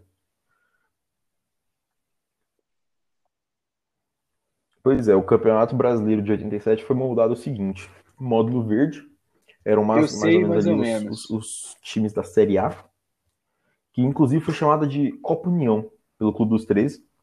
Eram os times grandes: Bahia, Flamengo, Vasco, Fluminense, Botafogo, Corinthians, São Paulo, Palmeiras, Santos, Atlético Mineiro, Cruzeiro, Rio, é, Grêmio e Inter. É o Clube dos 13. Que acho que eram todos os é, campeões brasileiros ou, campeão, ou times relevantes, né? Porque, por exemplo, o Corinthians até 87 não tinha sido campeão brasileiro. Mas vamos lá. E aí tinha o, o módulo amarelo, que era a Série B, que tinha outros times como Goiás, Atlético Goianiense, Esporte, é, Ceará, Fortaleza, esses times. E aí, se não me engano, no final, o vencedor do módulo verde enfrentava o, vencedor do módulo amarelo. Ou tinha um quadrangular no final, alguma coisa assim. E ele decidiu o campeão, o campeão nacional de 87 a partir daí. Só que, é, se eu não me engano, no final o, o, o esporte se recusou a jogar a final contra o Flamengo.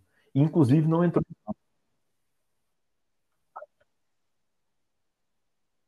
Isso, isso, isso. É exatamente não, foi o contrário. Exatamente. Foi o contrário. É porque o Inter e o Flamengo não quiseram jogar a final contra o Guarani e o esporte. Né? E ao longo dos anos, aquela briga incessante pelo campeonato de 87.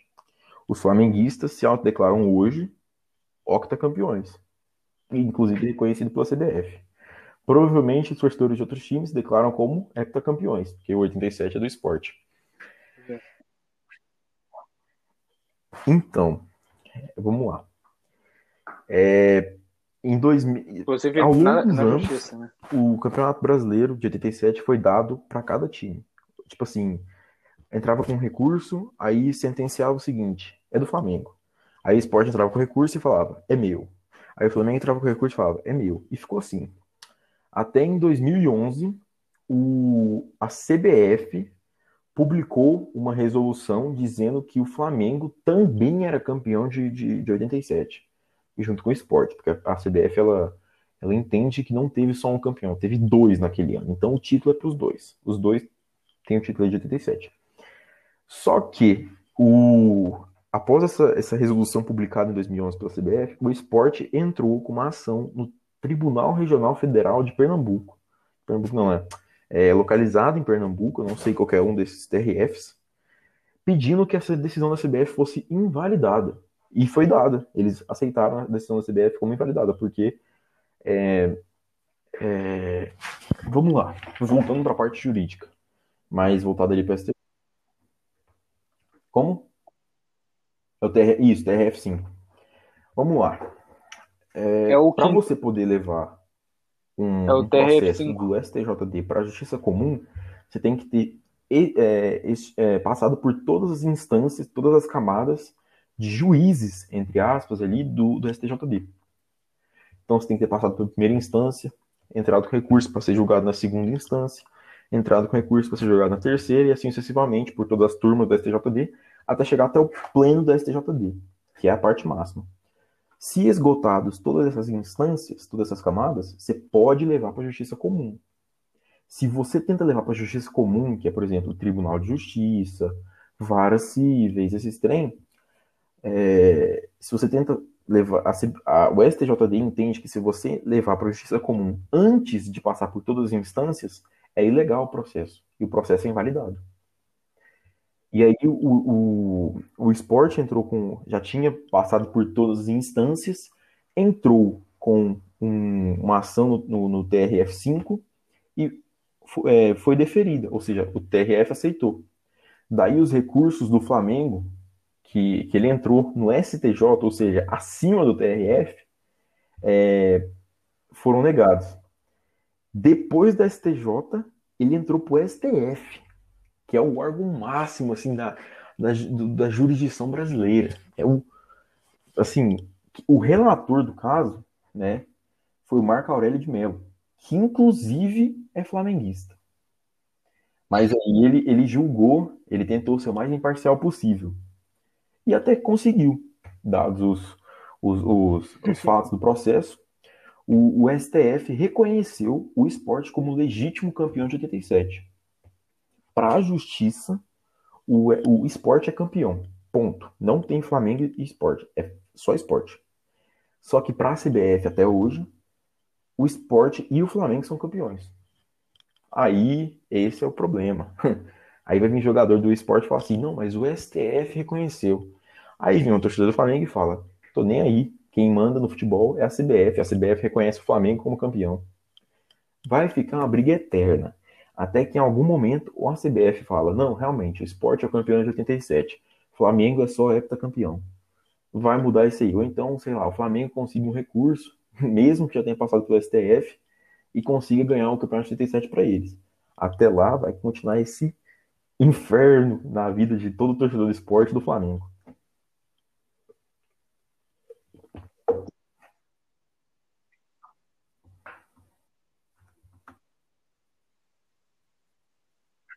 É. Eu, eu, particularmente, eu acho que o esporte foi. Na minha opinião, o esporte é campeão porque o Flamengo negou a jogar o título. Assim, na, na minha concepção Olha, é essa. Só que eu também que... entendo o lado dos flamenguistas. Depois da união flagrelinha, né? então vocês não sou um pouco mais é, amigo dos torcedores flamenguistas, porque eu tinha um ódio assim por flamenguista que só não era maior do que o ódio pelo Palmeiras. Pelo Palmeiras eu tenho nojo, repulsa. Não pelos torcedores, mas pela instituição Sociedade Esportiva Palmeiras. Para mim é Odeio, odeio, repudio tudo. Eu moro praticamente do lado de uma sede da, Man da Mancha Verde. Mas eu também tenho. Eu moro praticamente do lado de uma sede da Mancha Verde, aqui onde eu moro. Peraí, peraí, peraí. Onde eu Repete moro aí que tá cortando. A minha vontade é que a fiel Goiânia passasse lá na frente de um Porra, dia de derby e zoasse os caras. Óbvio que a gente tá no meio da pandemia, não tem como, até porque os caras não se reúnem lá.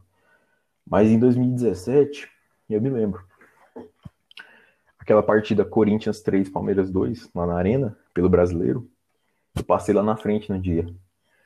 Tinha pelo menos uns mil palmeirenses na frente de uma sala comercial. Uns mil. Saca? Era absurdo. E o que eu mais queria era gritar para eles. Vai tomar no cu, Palmeiras. Mano, qualquer coisa que fosse para irritar os caras. Eu queria ter feito, mas eu não fiz porque, porra, era eu e meu pai num carro contra mil palmeirenses. E palmeirense eu tenho amor à minha vida. E era torcida organizada, não era nem torcedor comum, era torcida organizada. Sabe-se lá o que esse cara pode fazer. Você tem Entende? amor à sua vida. Então, eu não fiz, mas a minha vontade era essa.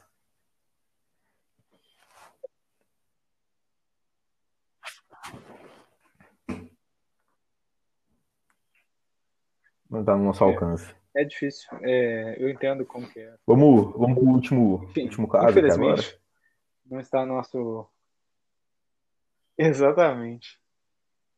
Mas aí...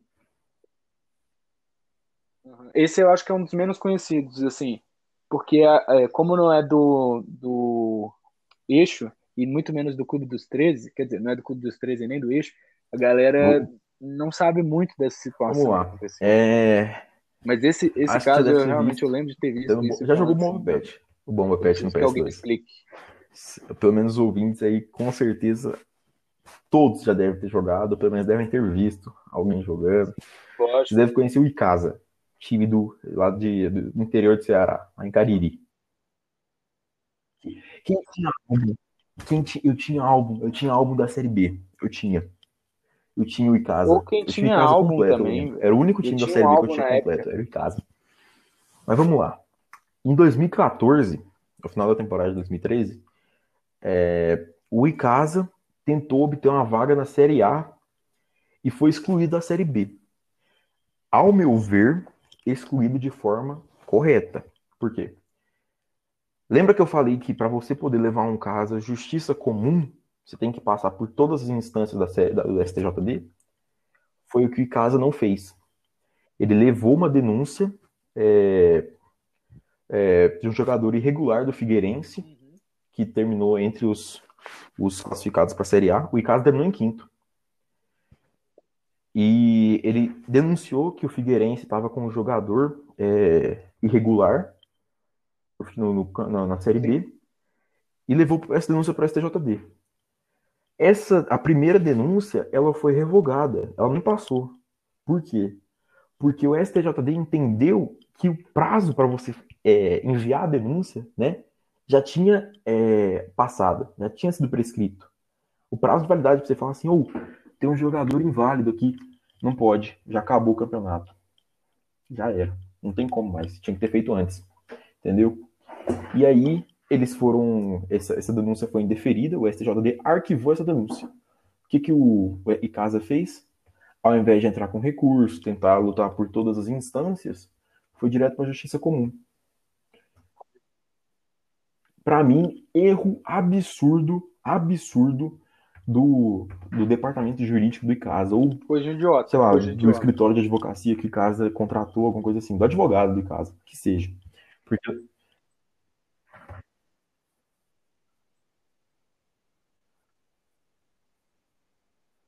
Nunca mais. Nunca mais. Mano, o time desapareceu. Acho que nem na depois Série B dessa, conseguiu participar depois. chance dele de ter ido pra Série A, nunca mais o Hum. time voltou. O...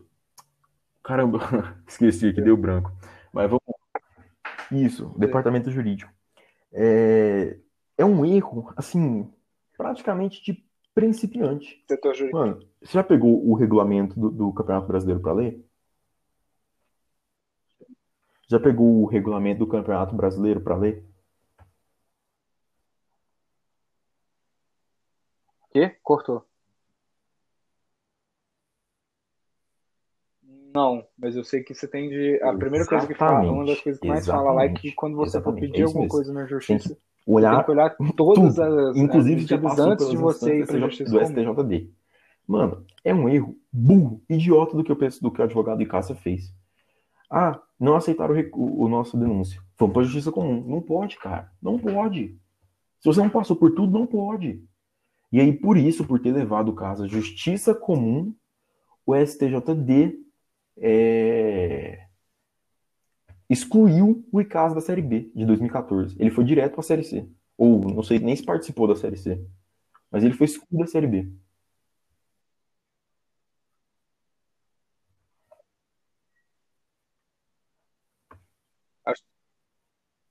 Eu acho que eles não puderam participar. Não sei, na verdade, eles puderam, não, mas eu acho que eles não puderam Com participar um amargor maior. Vamos lá. naquele ano. Esse tiveram que esperar para sair a tabela da Série C. o famoso perdão do Cariri foi amargado mais ainda. Por quê? Porque a quarta vara civil do Rio de Janeiro que foi em- que recebeu essa denúncia do Icasa, que foi para onde eles mandaram, eles conseguiram a liminar para disputar a Série A. Inclusive, essa vara, essa, a quarta vara civil, ia multar a CBF em 100 mil reais por dia caso a CBF não incluísse o Icasa no calendário da Série A de 2014. Só que a CBF entrou com recurso, provavelmente alegando que é o seguinte, eu, eu acho, né? Eu não consegui achar qual foi o recurso que eles entraram. Mas justamente alegando o seguinte, eles pegaram o caso, que é proibido você levar do, do STJD direto para a Justiça Comum sem ter passado por todas as instâncias, pegou e levou direto. Ele não passou pelo STJD. Provavelmente foi isso. E conseguiram caçar a liminar do Icasa. Acabou.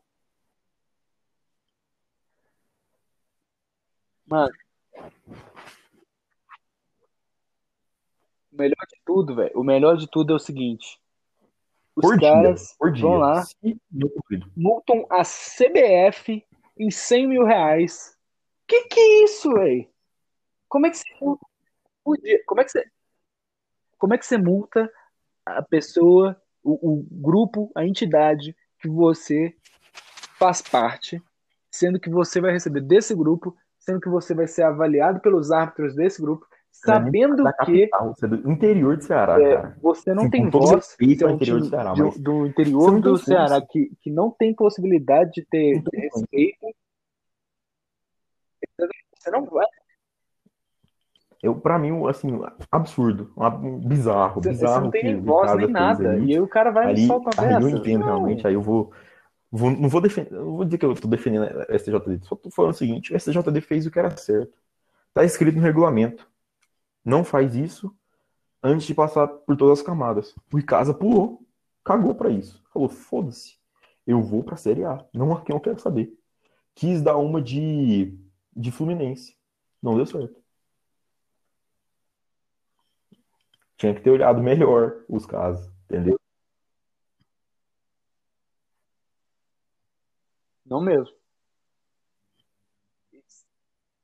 Se eles tivessem olhado melhor, inclusive eles eh, teriam o direito de estar sim na Série A. Só que eles foram imbecis. Aciona a justiça comum Não segue, quando você é, não segue o esgotar todas as regulamento, o que instâncias, acontece? você Está escrito é no próprio é, regulamento. expulso Você leva a da Série B, dele. ou do, do campeonato que você estiver disputando. Acabou.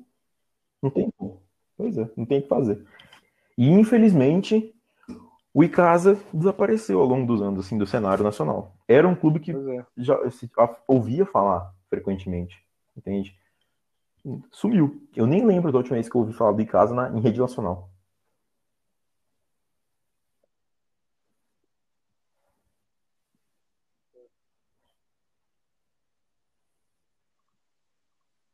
Exatamente. Só assim, acho que pouquíssimas Isso. vezes, alguma coisa ou outra, tá passando, sei lá, algum programa e aí Exatamente. chega a comentar, sei lá, que TV agora. tá na área da O vida, Icasa, chega a Hum. comentar alguma coisa sobre o Campeonato Cearense. na segunda divisão? Não, Tá na pelo Série amor B de Deus. Peraí, deixa eu do ver. Campeonato, do Campeonato Cearense, né? Segundo, segundo, primeiro lugar. Tá, Acho tá na que Série tá na B segunda divisão do do Cearense. Cearense. Ele tava antes, Série B do não sei se Ceará. ele tá. Acho que não tá mais não. Tá disputando a Série D. E- Tá na Série B do Cearense? Tá. Aí, falei, velho. Corrigi aqui meu erro, falei que ele era do Cariri, não, ele é de Juazeiro do Norte. A cidade falei. isso é- Não, ele, ele estava na Série B do Cearense, agora está na A. Erro. Série D, Série D aqui. Campeonato, campeonato disputado, Campeonato Brasileiro de Mano, Futebol, Série isso? D. Estão na Série ver B. aqui, vamos ver, Série Tá D na Série B 2021 mesmo? em caso. Já tem até o.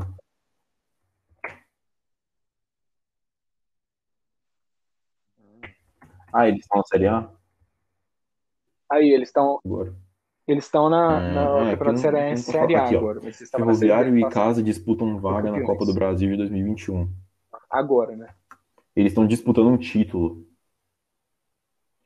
Inclusive, o Ferroviário, eu não lembro se o Corinthians foi eliminado para ele. No... Eu vou até. Ferroviário, acho que foi Ferroviário. Deixa eu ver. Ferroviário, vamos ver. Acho que foi a Ferroviária. Eu acho que teve algum desses. Cara, não, foi contra o Ferroviário mesmo, do, do, do, do Ceará. E eu nem lembro. Acho que o Corinthians foi campeão. Ah, É, lembrei. É, o Corinthians, ele passou para para a próxima fase da série da, da Copa do Brasil, porque tem aquele regulamento, né? O time que tá melhor colocado no ranking na primeira fase, no ranking da CBF, ele joga por um empate. E o Corinthians empatou. Isso jogando em casa, entre aspas, porque o Ferroviário vendeu o mano de campo. O Corinthians jogou em Londrina, com quase 20 mil corintianos lá. E o Corinthians esteve ah, duas vezes atrás do placar. O Ferroviário abriu com 1 a 0 o Gustavo empatou, o Ferroviário virou e o Corinthians empatou.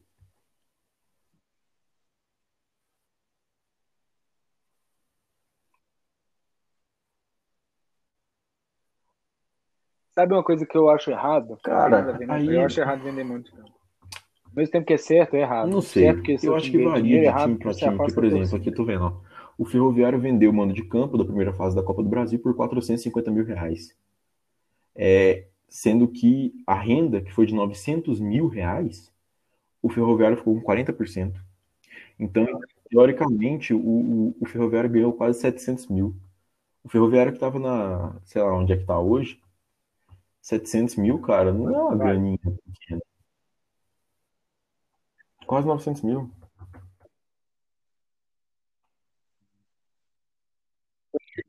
mil reais. É, 900 Quase é, 900 dinheiro mil pra reais. gente, né? Porque Porque é 900. de futebol Nossa, muito dinheiro. Muito dinheiro. é Aqui, ó. 810 Hoje tá mil reais. jogando Não, para um Campeonato time Cearense, só o Campeonato Cearense parece. de- depende disso, um time do interior. Tá na Série C? Mas enfim, cara, 800 mil reais pro time que tá na Série C, tá jogando Campeonato Cearense, que não é um campeonato de Não, grande tá destaque nacional. Principalmente, acho que até dentro do Nordeste, talvez esteja atrás do Campeonato Baiano e Pernambucano.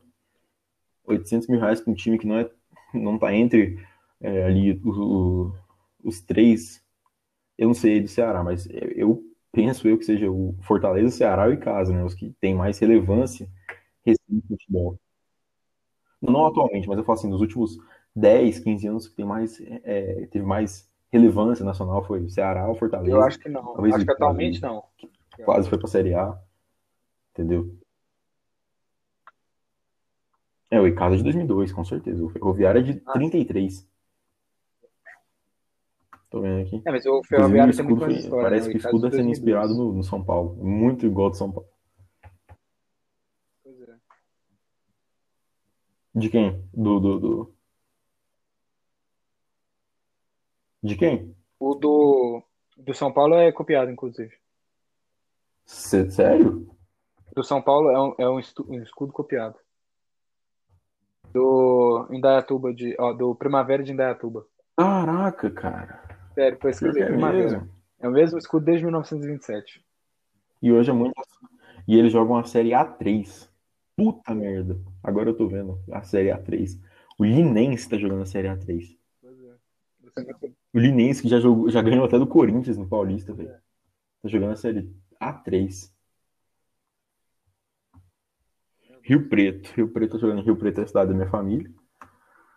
Jogando a série A3 também, cara, mas não sabia que o São Paulo tinha escudo copiado. Muito curioso isso. Não sabia mesmo.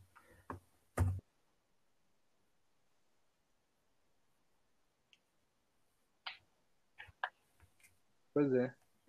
E é um escudo Tipo bonito. assim, não é, não é exatamente igual É um esse que é hoje, legal. Eu foi acho, mudado e sim, tudo mais. bonito e. Mas sempre foi na Inclusive- pipa, vermelho e preto. Sim, peço para que o pessoal de São Paulo não mude, É. igual, por exemplo, os times hoje estão fazendo, é essa modernização do, do- do- dos escudos de futebol.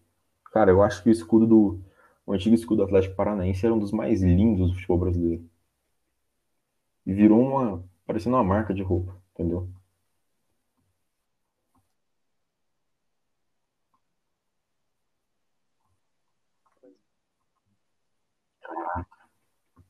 Loucura. Na verdade, eu não sei se é o mesmo escudo, mas tem muito tempo que é o mesmo. Uhum. Acho que tem, tipo assim, coisa de 70, 80 anos que é o mesmo, na verdade.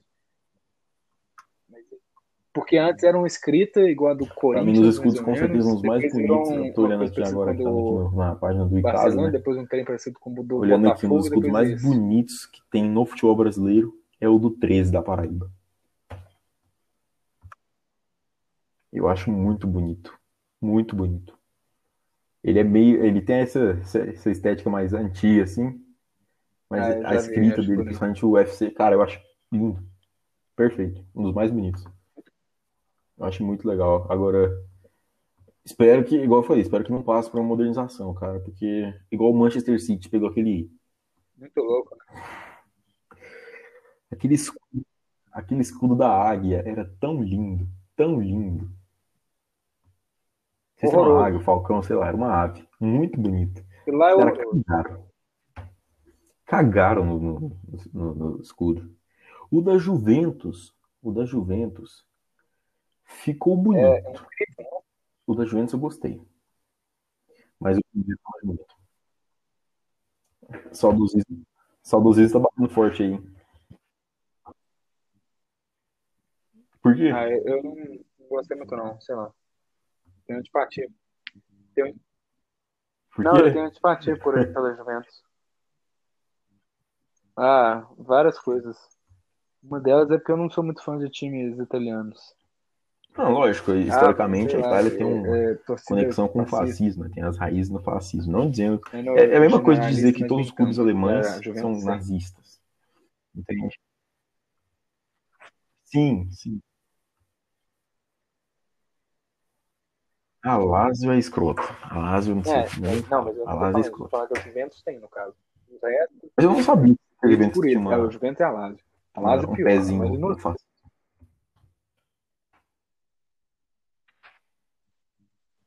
Mas...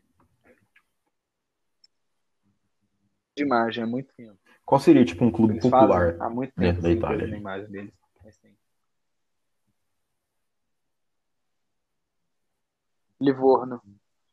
É um clube popular, só que eles são empresa. Então, ao mesmo tempo que ele é popular, ele não é um clube que Assim, defende o povo de, de tão bem. massa, de Não tem clubes muito populares lá, eu acho.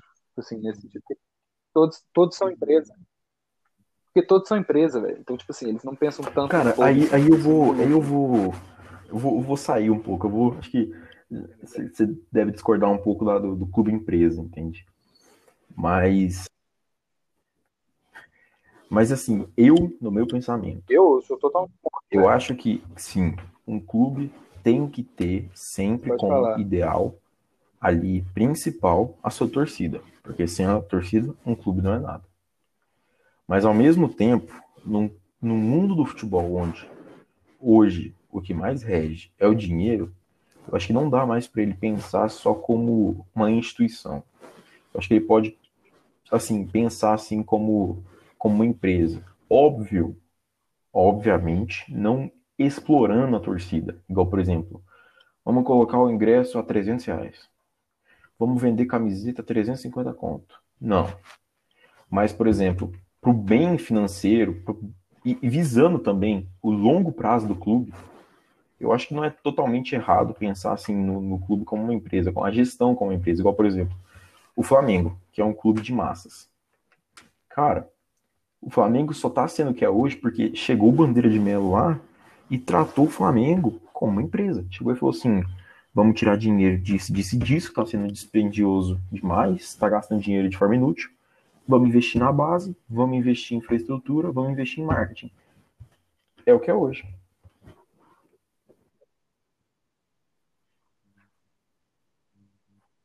Mas o, o Flamengo não é questão de, de empresa, igual o Bayern não é empresa, o Real Madrid, o, o Barcelona. A questão dos times da Itália é que eles foram obrigados a se tornar empresa em Uhum. 1980 e poucos resistiram. Os que resistiram acabaram mais ou menos quebrando. É, inclusive eu acho que Juventus, a Roma ou a. Juventus estão na, na Assim, Bolsa de Valores, um negócio paia. assim.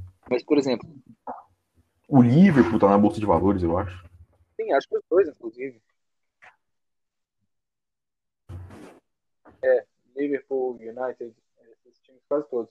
Mas é, isso me incomoda bastante. Não, não a questão de, de ser na bolsa, isso aí, aí já, já fez o negócio, agora continua. Mas é, o questão do, de, tipo assim, de você tirar um pouco a voz do torcedor fazendo uma empresa, tá ligado? Porque uma empresa você vai fazer o quê? Reclamar no Não tô concordando com, o joga- com a contratação do meu jogador aqui. Pode, por favor, montar o meu time? É, Porque, tipo assim, se você é sócio num clube, mesmo você fazendo uma reclamação, ser um torcedor comum, você não tem voz ao mesmo tempo. Pô, de um, de um clube que é empresa, você não tem voz. Na minha opinião, você não tem a mesma voz. Porque, um, porque você vai ser o quê? Um sócio minoritário. Uhum. Porque tem um sócio lá que deposita 70 milhões, que, que é o jogador? E aí? Isso, isso é muito ruim. Mas, enfim, Estarei aqui, com outra certeza. Um dia, eu até te convido no Estarei dia nesse, você nesse podcast mesmo. participar. Ótimo. É. Beleza. Aí, é, só para avisar pra galera, a gente terminou.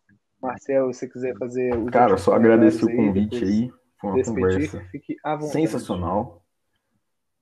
Entende? Tô, tô sempre aberto a, a conversas assim, debates assim.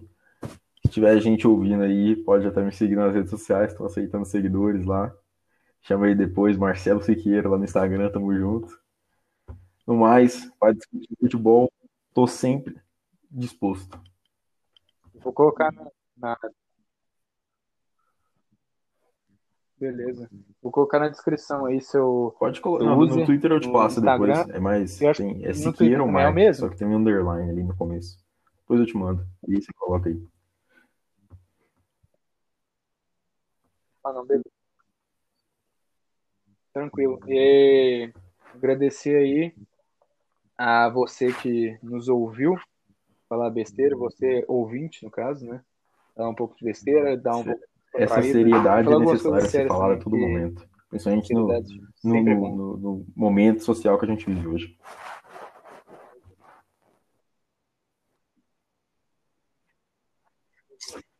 Cara, só um salve para os ouvintes Você tem aí. um salve para mandar aí? Pode mandar aí para Sigam o Gandulas Cast em todas as, as, redes sociais, YouTube, Instagram, Spotify.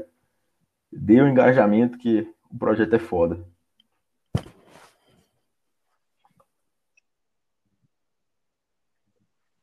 Cara, meu sonho é ter um Você não cachorro. tem um ninguém cachorro, para mas mandar, não? Um cachorro, Morando com os pais ainda, cavalo. fazendo faculdade aqui. Minha mãe odeia cachorro, é foda. Cara. Eu ia mandar Você não tem ninguém mais para mandar então, não. Deixa quieto, depois eu te falo. Só isso. Não, pode mandar aí.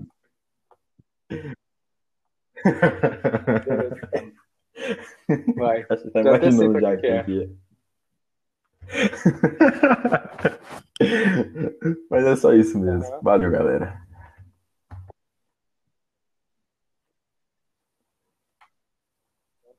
É, obrigado aí para todo mundo que ouviu.